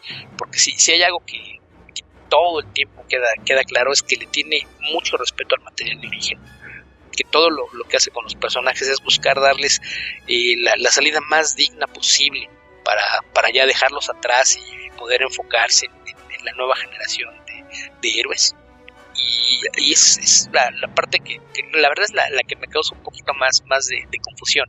Que todo el mundo se esté quejando como si estuviese faltándole al, respeto al, material de origen, cuando en realidad me parece que está mostrando una, una devoción bastante fuerte, sin, que esto implique que esté casado a no atreverse a hacer cosas distintas. Entonces, no, no, no sé, me, llamó mucho la atención de, repente el, ver eh, por dónde iban algunas de, las quejas al respecto. Pero en términos lo, lo dijimos la, ocasión anterior, me parece que es una gran película me parece que funciona muy bien. Eh, creo que tal vez eh, también otra cosa que debe estar molestando a muchos es en, términos de, la trilogía, el hecho de que parezca que, respecto a la estructura de, la trilogía como tal, parece ir eh, demasiado adelantada, ¿no? La, situación desesperada en la que queda la, la resistencia es mucho peor de, lo que tuvo la, la rebelión original al final del Imperio Contraataca y probablemente eso es lo, lo que tenga tan confundidos a, muchos fans porque básicamente el, el, cambio que te deja al final es tan radical que deja las puertas abiertas a poder hacer prácticamente cualquier cosa en, en la tercera película. Este fue el Pearl Harbor de la resistencia, Beto. En la próxima película se va a formar la rebelión. Ah, no sé si sea Pearl Harbor, pero ah, no, no lo sé. O sea, Pearl Harbor acabó con muchos buques, pero no acabó con, toda la fuerza industrial de, los Estados Unidos. En el caso de la resistencia no existe esa infraestructura industrial para reponer el armamento. Incluso hay, hay una, una, cosa que voy a decir algo que fíjate, e, e, es, así para, para terminen de, odiar lo que pasó. Eh, por ahí preguntaban dónde estaba el escuadrón de Poe en alguna de las escenas eh, al, principio se ve a Snap, a, su mejor amigo, el, gordito barbón este que es muy amigo de JJ Abrams, está en las escenas en, el hangar. Entonces debemos asumir que él muere en la película porque no lo vemos al final. No es uno de los sobrevivientes que vemos y si estaba con, con este grupo de la resistencia, pues evidentemente ya, ya no, más. Eh, y la otra, Me parece que el único piloto que sobrevive junto a, a Poe es Kale, que aparece al final de, que es uno de los que atacaron la base Starkiller. Me parece que no queda nadie más. Aparentemente no. Eh, pero aquí a lo que voy. Y es esto es así nada más. Lo, voy a mencionar como algo que, quede al aire y que a lo mejor va, va, a terminar por hacer que se terminen de ofender muchos. No tienen dinero. Eh, aparentemente no tienen proveedores. No tienen fuerzas militares. Y no sabemos si vamos a volver a ver un X-Wing. Hasta donde sabemos, los últimos segundos de la resistencia estaban en el hangar que fue destruido. Entonces, uno, no sabemos si vamos a hablar de Network y dos, no sabemos si vamos a volver a ver a Podameron como un piloto de casas. Yo espero que la respuesta sea negativa en ambos casos. Me parece que la idea es que Paul sea el nuevo líder de la resistencia, no un piloto solamente. Y me parece que está bien que retiren los X-Wing. Yo no esperaba ver los X-Wing en esta película, ni en la película anterior, y en esta, y creo que justamente la idea aquí fue destruir todas las naves y, y, diseñar algo nuevo, porque es algo que yo siempre he defendido de la trilogía de, las precuelas de George Lucas. George Lucas se preocupó inconsistentemente de reimaginar visualmente el universo de Star Wars. Presentó una cantidad de naves y artefactos enorme y en Star Wars The Force Awakens no había prácticamente nada, porque todo lo que era nuevo era básicamente lo mismo de la, de la trilogía original, pero en versiones eh, retocadas. Así que tenemos los TIE Fighters, tenemos los X-Wing, tenemos la nave parecida a la nave de, de Vader. En fin, todo es muy similar. Los destructores de, de, la primera orden son muy similares a los del imperio, etcétera. Así que le da la posibilidad a que, a que hagan algo distinto. El que sean similares es algo que tiene mucho sentido con la primera orden, porque está tratando de replicar lo que era el imperio. Y se supone que, como hablando, es material muy superior al que tiene la resistencia. Para todos los que sean fan de Star Wars, en todo el universo expandido, tanto el clásico, que ahora es el que se conoce como leyendas, como el nuevo, hay constantes referencias a que todas las naves de combate de la resistencia son antigüedades, empezando por los X-Wings. Los X-Wings son naves muy limitadas, que se muy bonitas, pero que la mayoría de los pilotos que las vuelan es más por romanticismo. Y lo mismo pasa con los Y-Wings. Se refieren a ellos como antigüedades que no, están a la altura para atender un combate mano a mano eh, con los cazas TIE, por ejemplo. Eh, y, te lo dan incluso un poco a entender en la película anterior tiene problemas para pilotar TIE Fighter, porque es una nave mucho más avanzada. Entonces, a mí me parece que está bien. Espero que esto sí, sí abra pie a que veamos cosas nuevas y, a que los héroes no necesariamente sean los que estén a bordo de estas naves, sino los encargados de, tomar las decisiones y, ser los líderes de la resistencia, que es, como bien mencionas, el, aparente destino de, de entonces, a mí si hay algo que me tranquiliza rumbo episodio 9 es saber que el guion es de, Ryan Johnson. Así es de que esperemos que, no, no, le vaya a meter mucha mano JJ Abrams. Que no, no creo que ese sea el caso. Mira, estuve revisando y en IMDB sale que el guion del episodio 9 va a ser de Abrams y Cristerio. Cristerio, como sea que se, que se pronuncia. Lo que de inmediato no. sí. Porque ninguno de los dos es bueno. Ninguno Chris en particular me parece un guionista bastante, bastante, bastante mediocre. No me parece malo, pero me parece que es muy mediocre. Entonces habrá que ver que... Le, teníamos fe después de algo, pero con todo lo que ha hecho después de algo nos ha dejado en... Eh, no sé, ha cambiado la opinión en forma negativa respecto de Chris Terry. Sí, ahora empiezo a pensar que algo realmente fue responsabilidad de Ben Affleck solamente y no, no de Chris Terry, porque sí ha hecho cosas horribles, pero pues en fin. Sí. Eh, ya, mira, los últimos mensajes que quiero leer son los de uno de nuestros escuchas eh, fieles, que es Andrés Pastén, que nos mandó un par de mensajes por Twitter y dice, por ejemplo, que no le gustó toda la parte del maestro descifrador, partiendo por el contacto en línea con la copia de Rocket Raccoon hasta el personaje de Benicio del Toro. Sobra y no le encontré sentido alguno en la historia central. Eh, parte de eso lo expliqué, también mencioné que Benicio del Toro, el, el actor no me gusta, que Alberto no está de acuerdo, que lo comentamos en el episodio anterior. Luego sigue Andrés y dice, aquí salieron los trineos de sal si no disparaban. ¿Cuál es el origen de Snoke? El vuelo de Leia, todo lo que sucede en la isla, la pelea con la guardia de Snoke, la triste participación de Brienne de Game of Thrones, Chewie como cameo permanente y mi hija de 13 años durmiendo. Detestable película. O la llevaste muy tarde, o, efectivamente no le gustó la película. Puede ser, eh, hay niños que no les gustó y, está bien, sí, no tiene por qué gustarte. Lamentable que se haya quedado dormido en la película y que haya sido culpa de la película, tal vez, en este caso. Habría que preguntar también si ella quería ver la película. Porque si ya estás llevando a ver una película en la que ella de entrada no tiene el más mínimo interés, tampoco tiene la más mínima obligación de prestarle atención. Y si va a regañadientes, probablemente iba con la intención de dormir desde el principio porque no tenía interés. Y ese es otro, otro tema. O, sea, de repente, sobre todo quienes tienen hijos, es algo algo bien común el querer convertirlos en reflejo de en que les guste todo lo que te gusta a ti y eso me parece que es un tema delicado. De entrada puedes compartir lo que te gusta, pero esperar que todo les guste es, algo que de entrada me parece que es una aproximación errónea y, de salida pues que puede resultar en decepciones para ambos lados. Yo le pedí que explicara lo de la guardia de Snoke y me dijo que le resultó bastante pobre la coreografía de golpes. Los guardias parecía que solo querían contener en lugar de matar a Kylo y a Rey. Aquí no estoy absolutamente nada, eh, para nada de acuerdo contigo, Andrés, lo siento. Em, no, en realidad no lo siento. Creo que estás equivocado completamente. Me parece que es la mejor escena de pelea que he visto en cualquier película de Star Wars hasta ahora. Que, es una gran coreografía de combate respecto a si parece que querían contenerlos más que matarlos. Pues eso siempre será debatible porque a fin de cuentas eh, por algo son guardias y, no guerreros Sid o aprendices de Snoke. A fin de cuentas son, son y no tenían un líder no hay nadie que les esté dando órdenes. A mí me recordó un poco la, la ¿cómo se llama? La casa de las espadas voladoras, creo que era, o de las dagas voladoras. En inglés es The House of Flying Daggers. Sí, de las dagas voladoras. Eh, que es una película china. No me acuerdo cuál era el director.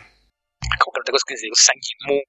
Sí, y actúa Jet Li y, dos, eh, dos otras luminarias de, del cine de arte marcial y del cine en general de chino. Pero ¿quiénes eran? Bueno, da lo mismo. El, asunto es que está esta escena donde el, personaje de Jet Li se tiene que acercar al emperador y bueno, y suficiente como para poder matarlo. Me recordó a eso, o sea, los guardias no salen de, la escena, pero están ahí y no alcanzan a reaccionar a tiempo. Y obvio que tienen miedo si están peleando contra, contra un Jedi y contra un Sith. Bueno, no es Sith formalmente, pero contra Kylo Ren que es, conocido por su temperamento volátil y por su enorme poder. Entonces, eh, yo de todas maneras disfruté mucho la escena eh, y la forma bastante, mm, a mi gusto, novedosa en la que se dio la pelea, que fue bastante, muy, muy interesante. Entiendo la idea de que Rey sea demasiado apta, sea una aprendiz muy hábil pero a la vez tienen que tener presente que ella no tenía una espada de luz, pero sí sabía pelear antes. Ahora, perdón, un sable de luz. Ahora tiene un sable de luz, pero la parte de, pelear ya la tenía, ya la conocía, ya, ya sabía pelear ella. Lo vimos en Force Awakens. Yo por ahí compartí una, compartí una imagen respecto a las quejas sobre el rey. No, no, no, no, no sé si la viste, eh, pero es, es, es, de esas quejas que sí, me parece que que son de, lo más ridículo, la verdad es...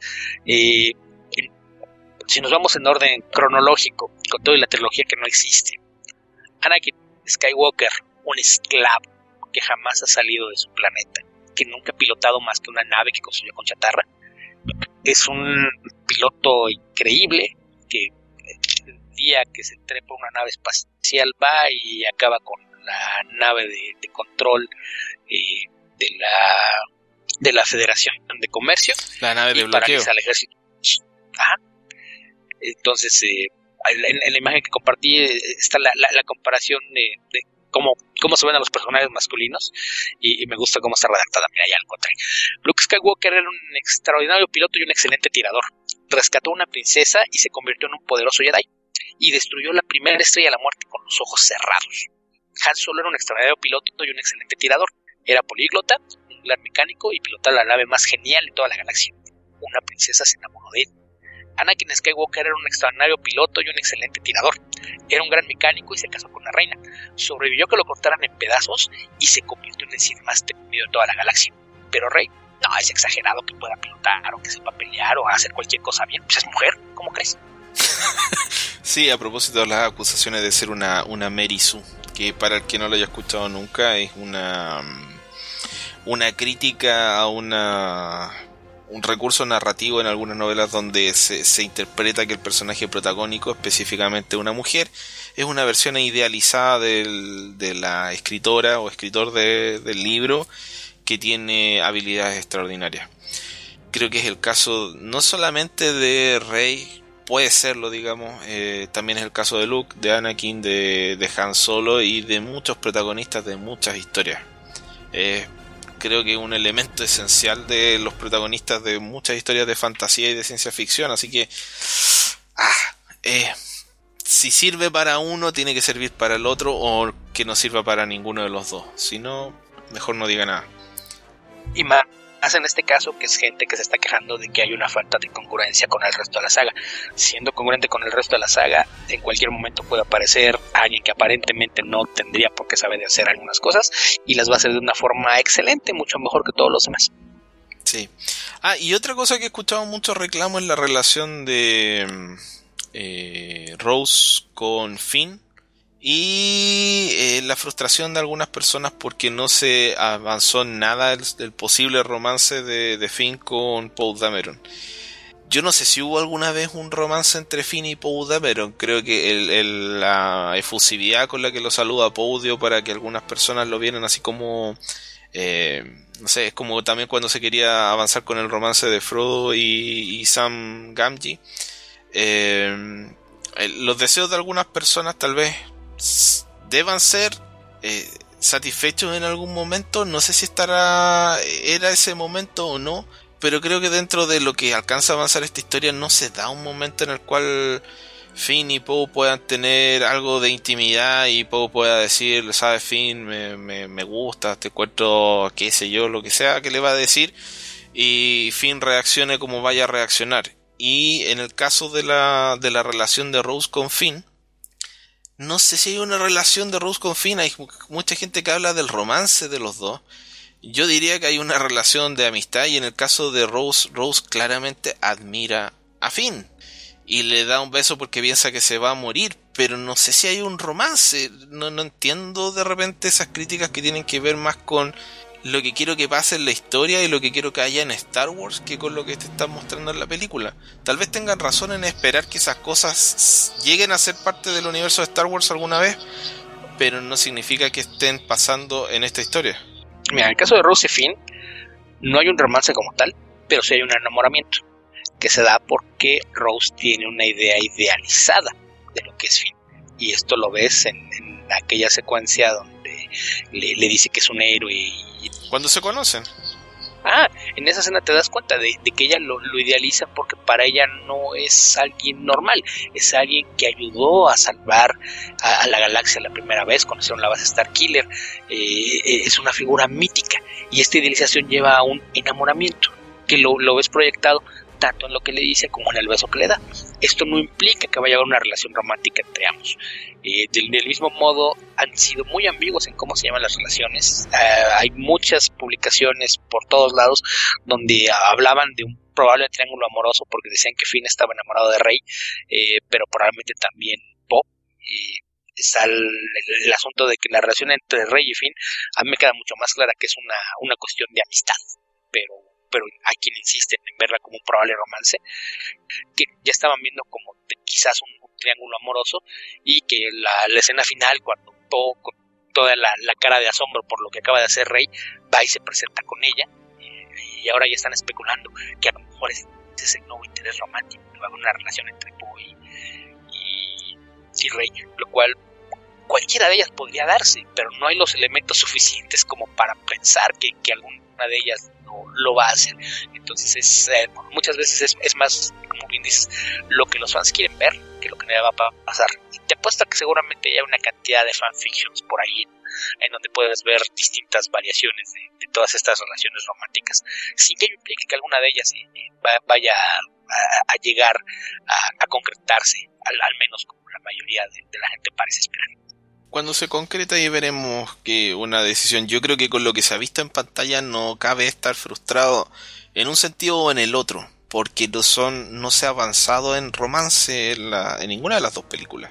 Lo más cercano podría es, el tema como dices del fanfiction de ven a, Rey con eh, con Kylo Ren en la escena donde Kylo Ren está sin camisa y dice ah podría haber un romance entre Rey y Kylo en la escena donde eh, Poe abraza a Finn.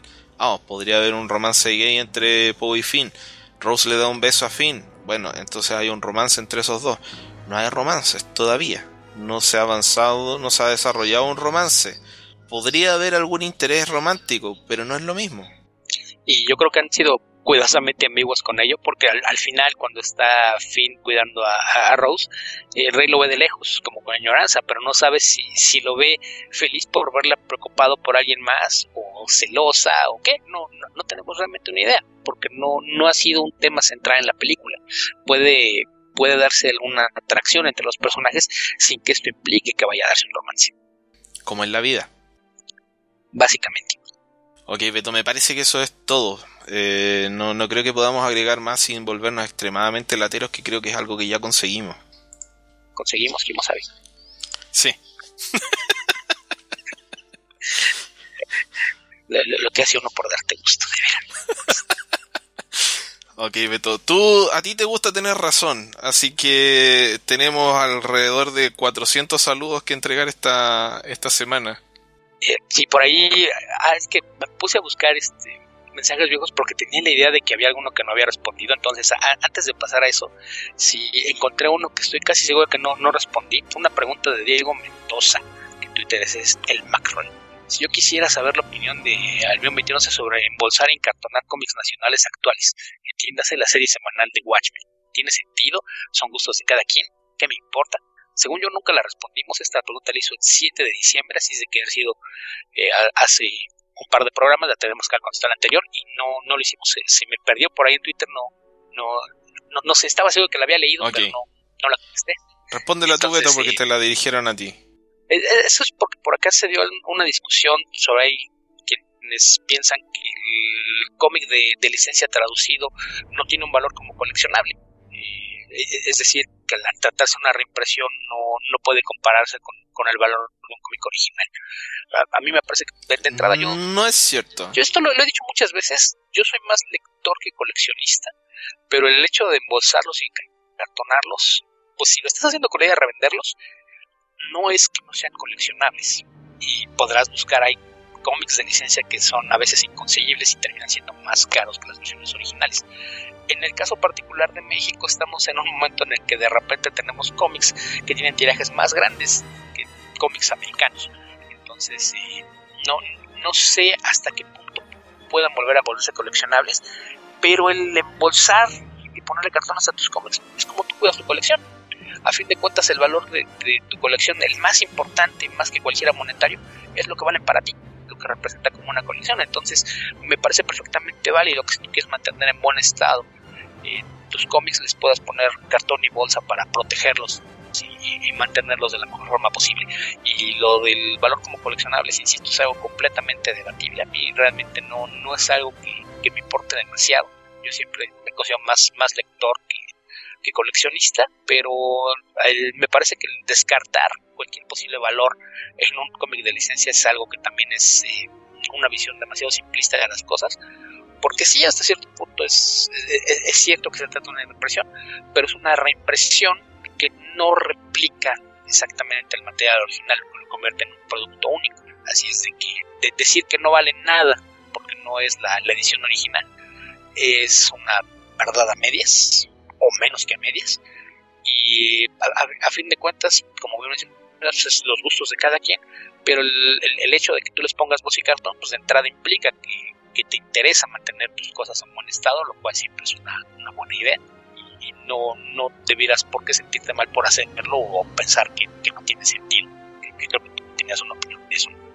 Sí, eh, yo creo que Alberto y yo no somos las personas a las que tienen que preguntarle si quieren hacer negocio de especulación con cómics. Y no se entienda esto en forma negativa, simplemente eh, en que no estamos al tanto de cómo es el mercado de coleccionistas.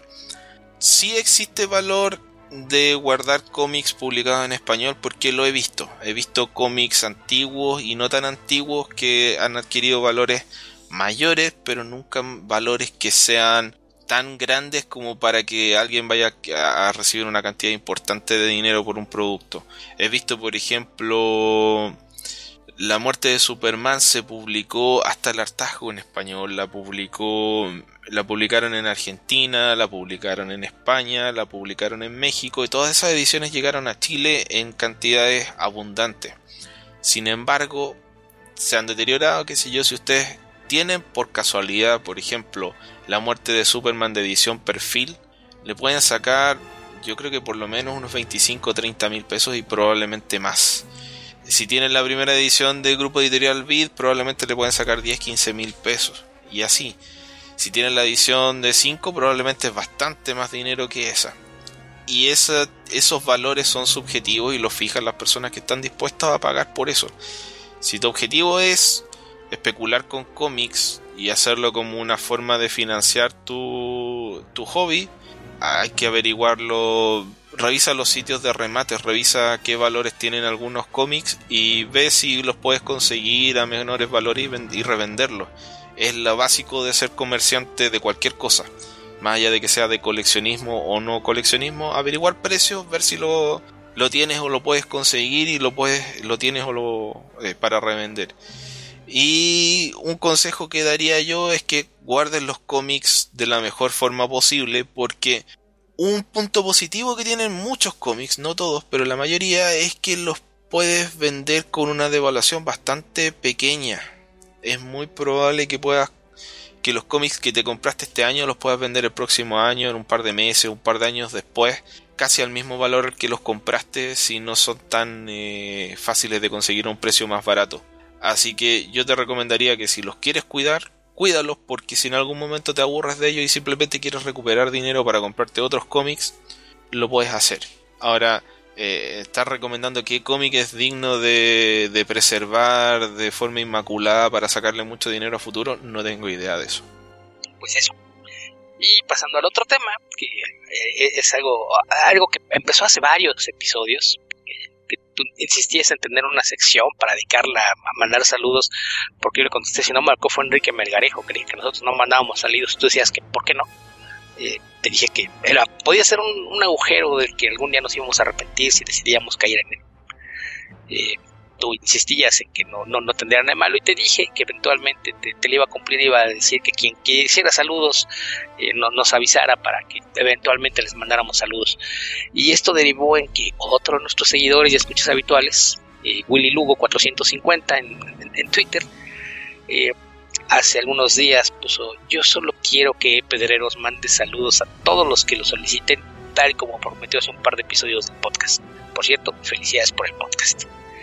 Lo que me recordó que, que habíamos eh, dicho que algún día lo íbamos a hacer y pues ahora que es el, el, último episodio del año, a menos que algo muy extraño suceda, pues creo que sería buen momento para, para, para cumplir toda la gente que solicitó que les mandáramos un saludo, nos mandó un, un saludo de, de, fin de año, pues reciban lo prometido. Ok, me, me, me, fijé que te dedicaste ahí a recopilar todos los saludos que, que debo potencialmente. No, no, no, son tantos. Dices 400, no, no creo que pasen de 300. hay unos que no pienso dar. Hay alguien que mandó un listado de 400 nombres inventados y no va a recibir saludos para cada una de esas menciones. No, no, no está dentro de, de las características de este saludo navideño, en este caso de, del podcast, estar mandándole saludos a, a, a, invenciones ficticias. No creo que sean inventados, ¿sabes? Más, bien me suena que son usuarios de algún foro o seguidores de, de otros podcasts o algo así, porque por ahí eh, hay, hay, otra lista en la que se repiten muchos de los nombres. Entonces, más, más bien me imagino que son nombres de usuario en algún foro de, de discusión. ¿Cuál foro de discusión donde somos populares y nos han avisado? Ah, no, no, lo sé. Le son patrañas, a... estos son puras patrañas, Beto. Le podemos preguntar a, a Lyoko, ves su mensaje en Facebook, te darás cuenta de que coinciden algunos de sus nombres extraños. No sé, no confío, de, de, desconfío de esto. Si no traen evidencia cierta, no, no, no van a llevarse saludos. Okay. De todas formas, los saludos se piden a título personal, por último a la novia o al amigo, pero no a 40 personas. Te quejas demasiado. Sí. Un saludo para Willy Lugo 450. Willy, que tengas una feliz Navidad. Saludos también para... Estoy revisando el listado, perdón que me demore. Para Francisco Balam, que dice, soy muy fan de Comic Verso y espero que me manden un saludo. Me podrían mandar un saludo. Francisco, aquí está tu saludo. Feliz Navidad, un abrazo, que tengas un próspero año nuevo. Para Valentín García. ¿Qué cargo tiene Valentín García en la covacha, Beto? Es el dueño. El bueno, dueño de la covacha. Eso creemos. Porque por ahí se está gestando un golpe de Estado. por ahora, entonces. Es que también ya no, no sabemos si es bueno decir eso, porque luego por ahí alguien, no, no, no sabemos si por error o qué, pero decían que el alcalde de Guadalajara estaba desviando fondos para sus amigos y mencionaban a la covacha. Entonces ya, ya, ya no sabemos si es una operación de lavado de dinero y ni siquiera nos dan algo. Ok, Valentín, espero que hayas pasado una feliz Navidad junto a tu familia, junto a tus seres queridos y ojalá que tengas un próspero año nuevo, el 2018, pero todos los antecedentes nos hacen suponer que no va a ser muy feliz. Un, un saludo para Héctor McCoy, un abrazo también que nos mandó eh, Héctor McCoy, eh, un fan bastante fiel del podcast que lleva muchos años mandándonos mensajes, preguntas y saludándonos eh, con bastante afecto. De hecho, ya participó una vez, uno de nuestros invitados del episodio.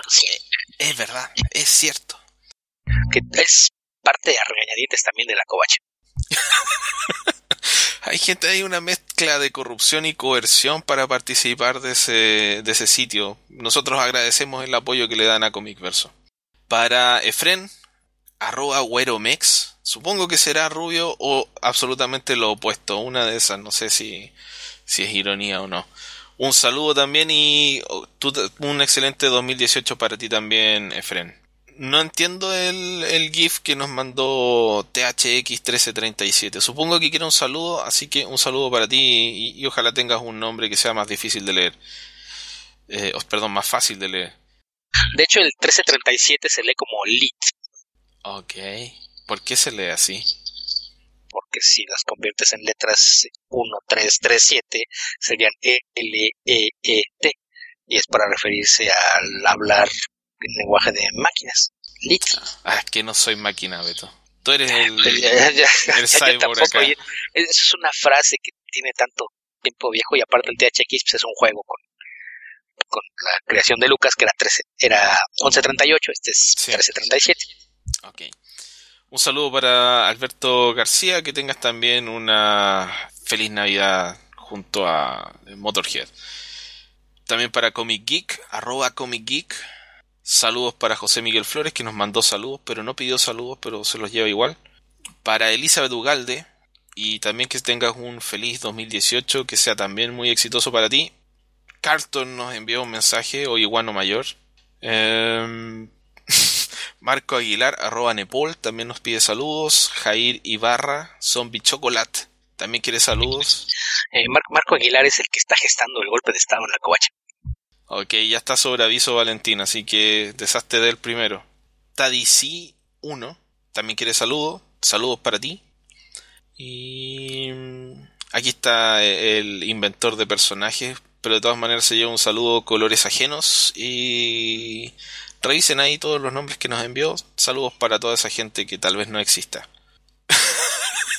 Yo dije que no se valía saludar a las mascotas si no era Mario Hugo y dice, no vale si estoy rolereando como Mario Hugo. ¿Qué significa eso, Beto? Rolereando me imagino que se refiere a participar en un juego de rol haciendo el papel de Mario Hugo. No sé cómo podía hacer eso, pero eh, eso es lo que dice. Mira, sería un sueño hecho realidad jugar un juego de rol de 31 minutos. Así que eh, si lo estás haciendo, Esteban, colores ajenos, avísanos cómo lo conseguiste. Y saludos también para Andrés Pastén que eh, tomó un minuto de su tiempo para enviarnos sus eh, amargas quejas respecto de las Jedi. Beto, eso era todo. En los, de, en los de Twitter te saltaste a José Miguel Flores, arroba José Miguel con un par de números intercalados. Ok. A ver, lo voy a buscar. Eh, la lista que te pasé está entre Comigeek y Elizabeth Ugaldi. Cierto. Para José Miguel Flores también está escrito en lenguaje eh, cyborg del Beto José Miguel. Saludos para ti José Miguel, que tengas una feliz Navidad y un excelente año 2018. Ahora sí cumplimos, Beto. Ese no fue el lenguaje cyborg, nada más era en muchos foros de internet se acostumbraba a reemplazar letras con números para evitar la repetición de usuarios. Esos son los de Twitter, pero te faltan todos los de Facebook. ¿Ah, sí? ¿Dónde están? Eh, los puse antes que los de Twitter. Ah, pero es que yo estaba leyendo nuestras notificaciones de, de Twitter. Qué organizado, Beto. Qué forma, qué, qué organizado, qué forma estelar de hacerme llegar esta información que no quería recibir yo, yo, yo sabía que no iba a ser fácil. Entonces lo, lo, más, lo menos que podía hacer era facilitar el trabajo. Ok, para Chamaco del Mal, un saludo también para ti y un abrazo. Para Mario Vinas Arrambide. Para Enrique Melgarejo, que parece que es el que inició este, este mm, evento. Es que lo que pasó fue que alguna vez pedimos preguntas y él en lugar de lanzar una pregunta dijo, mándenme saludos. Ah, de, ahí, de, ahí, surgió todo. Él, él fue el, quien instó esto, este suceso. No, no me estoy quejando en todo caso. Para Miguel Ángel Sanjuelo, gracias por desearnos seguir con el podcast y saludos para ti y para tu lindo país de Colombia. Para Juan Antonio Mar, saludos también para ti. Cada uno de los miembros del staff de la mole. No los conozco, pero se los deseo globalmente. Aquí debes agradecer que no, no, no la lista con los nombres, porque son más de 30 intérpretes, más de 30 intérpretes y como 60, 70 miembros de staff. O, sea que se, se, vio decente al ponerlo así como y todo el staff de la mole. Saludos para Israel Darko Ortiz, para Mario Cárdenas, eh, para Dan Lee, o Dan Lee, no sé. Nos da gracias por nuestra sabiduría y entusiasmo. Creo que tú tienes mucho entusiasmo en encontrar que nuestra sabiduría y especialmente por su respuesta a la pregunta que nos hizo sobre Invincible. Para Adrián Guzmán, quien nos desea que el próximo año sigamos el podcast sin interrupciones. Es nuestro deseo también, trataremos de que sea posible. Para Pilo Aguilar, que también manda saludos a todos los participantes del Art Week, que son muchos. Para George Marañón, que nos desea feliz Navidad. Feliz Navidad también para ti, George. Para Seika Arrancar. ¿Será nombre cierto? ¿De verdad ese Beto? O, Tengo miedo de repente leer estos nombres. Me siento como víctima de una llamada de Bart Simpson. No, no, no sé si es su nombre o, sobrenombre. Me, me, suena a nombre real de alguna parte. No, no sé si sea su nombre de pila o de bautizo. Ok, Seikar nos avisa si, si, nos estás tomando el pelo o no, pero no, no es mi intención reírme de tu nombre en todo caso. También saludos y una feliz Navidad y un próspero año nuevo. Nos desea aquí saludos y felices al podcast de cómics más sofisticado y con más nivel en Centro y Suramérica. Un abrazo y felices fiestas. Muchas gracias y ojalá eh, nos ayuden también a difundir el podcast. Y lo último, el último me parece, no creo que no falta nadie más para Lyoko Eisenstein. el rey de la ñoñocracia. El, poder, el poder detrás del poder en la covacha. Y probablemente la primera víctima de Marcos y concretas toma de poder. No sé por qué desean tomarse el poder como si fuera fácil ejercerlo, estar a cargo de algo. Muchas Yo gracias. la covacha por dentro, no sé por qué alguien querría pelearse por ella, pero pues en fin. Muchas gracias, Leoco, y muchas gracias también por tu, por tu apoyo al podcast y a nuestro Patreon. Aprovecho, ya que nos mandaron saludos y nos pidieron saludos, aprovecho también de pedirles de vuelta un favor que es simplemente que compartan nuestros links en Facebook o en Twitter. Con eso nos ayudan a darle difusión al podcast y también es un tipo de recomendación indirecta y eso nos ayuda muchísimo a que otra gente decida darle una oportunidad al podcast y escucharnos. Creo que eso era todo, Beto. Y ahí también te saltaste uno. Este nivel de discriminación de tu parte me sorprende. Lo siento. Entre Juan Antonio Mar y Mario Cárdenas te saltaste a Abel Osonari Montes Ramírez. Oh, perdón, Abel. Eh, saludo a ti también y las otras recomendaciones también son para ti.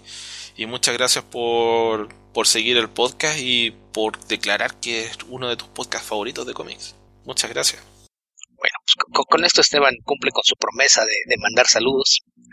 asumo que después de esto no me volverá a decir que es mala idea eh, aceptar saludos. Que pues los podemos hacer de, de, vez en cuando, pero sí, por, por medidita, porque si, si dejamos abierta la puerta, el programa va a ser mucho más largo de, de lo que ya es. Y a fin de cuentas él es el que lo edita, entonces espero que hayas aprendido tu lección, Esteban. Sí, siento, siento que eh, hiciste un esfuerzo extra por hacerme aprender la lección, Beto, por tener razón, una vez más. Mira, si hubiera hecho un esfuerzo extra, no hubiese hecho el llamado el 24 de diciembre. Lo hubiese hecho el día primero y hubiese recopilado una enorme lista de saludos cuando la gente no estuviera de vacaciones. Así es de que es, una muestra de lo que pudo haber pasado. De todas maneras, que, creo que lo entendí yo como gente que espontáneamente solicita saludos y no como quién quiere que le manden saludos. No, no me parece que sea lo mismo.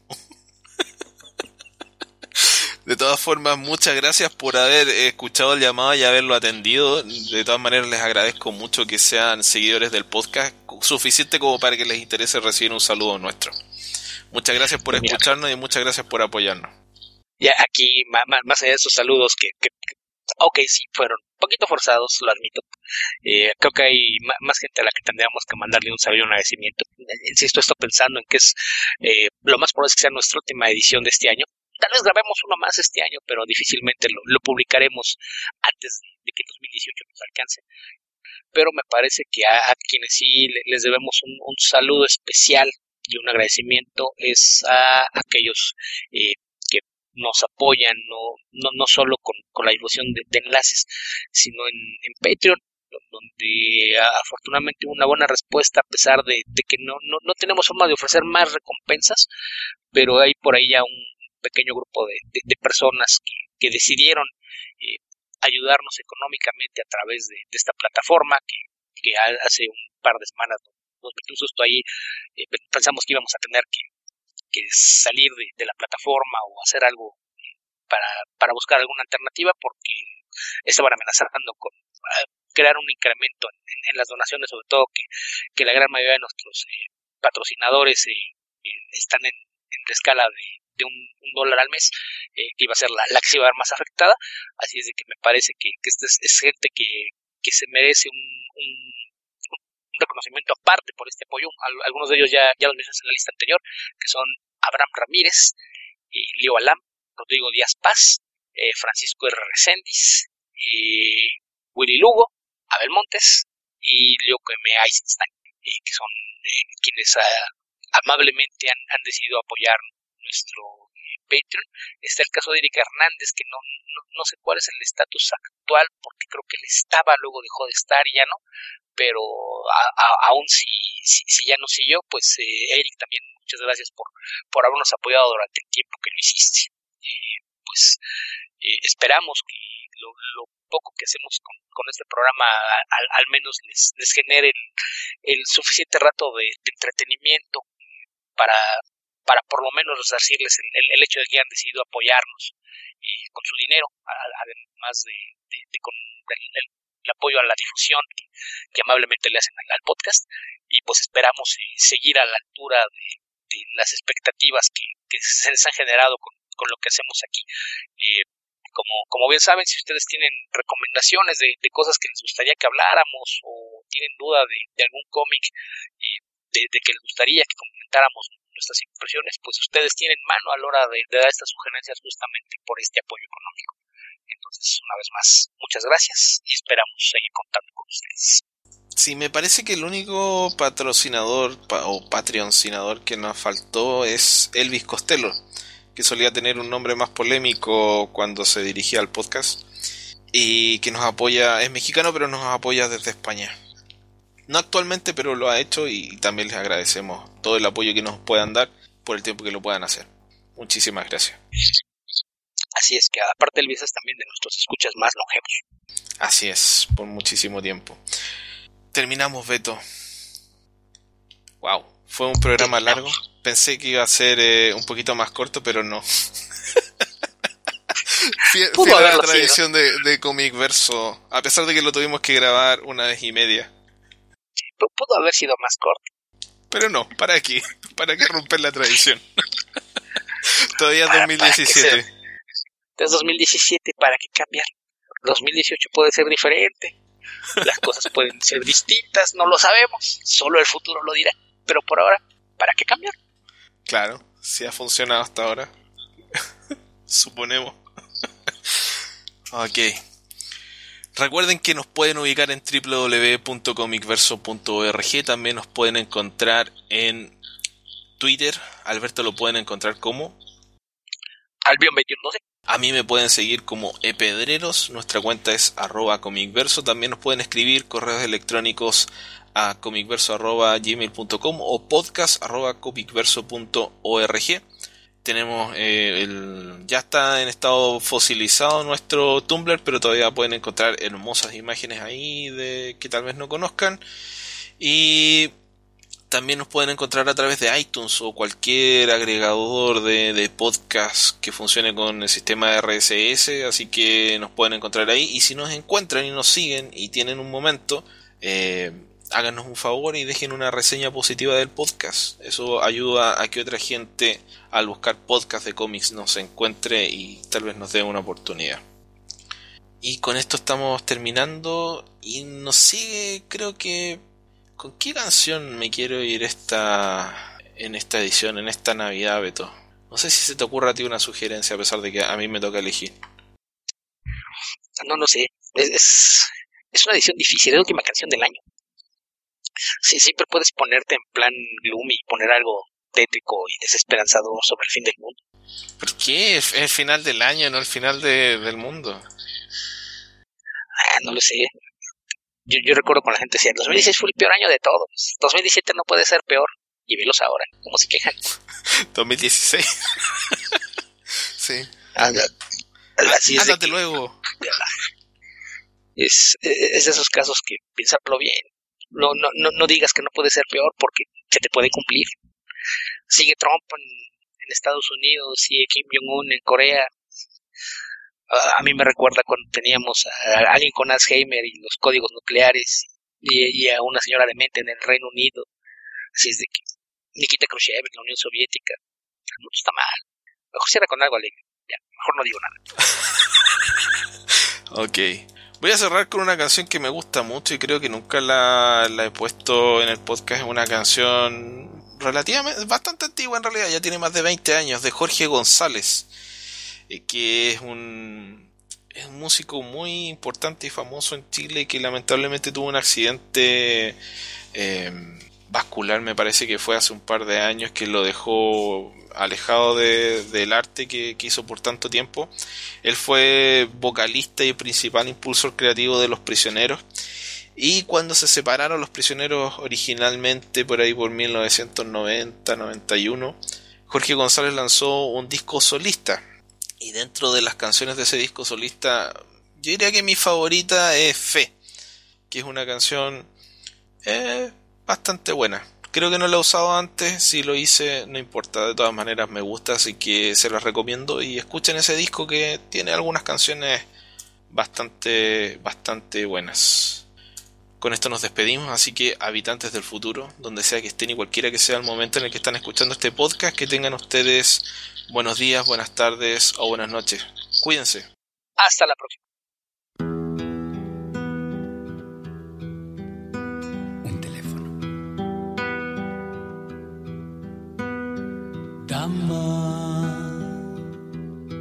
Yo soy quien habla.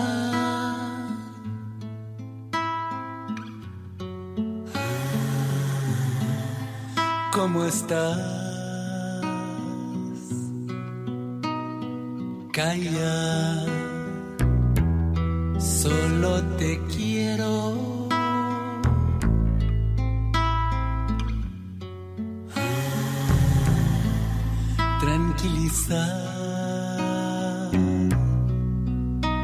Escúchame una vez lo que voy a contar. Sabes que vuelvo a tener fe y empiezo a sanar. Dama, escúchame una vez. No, no, no, no voy a es feliz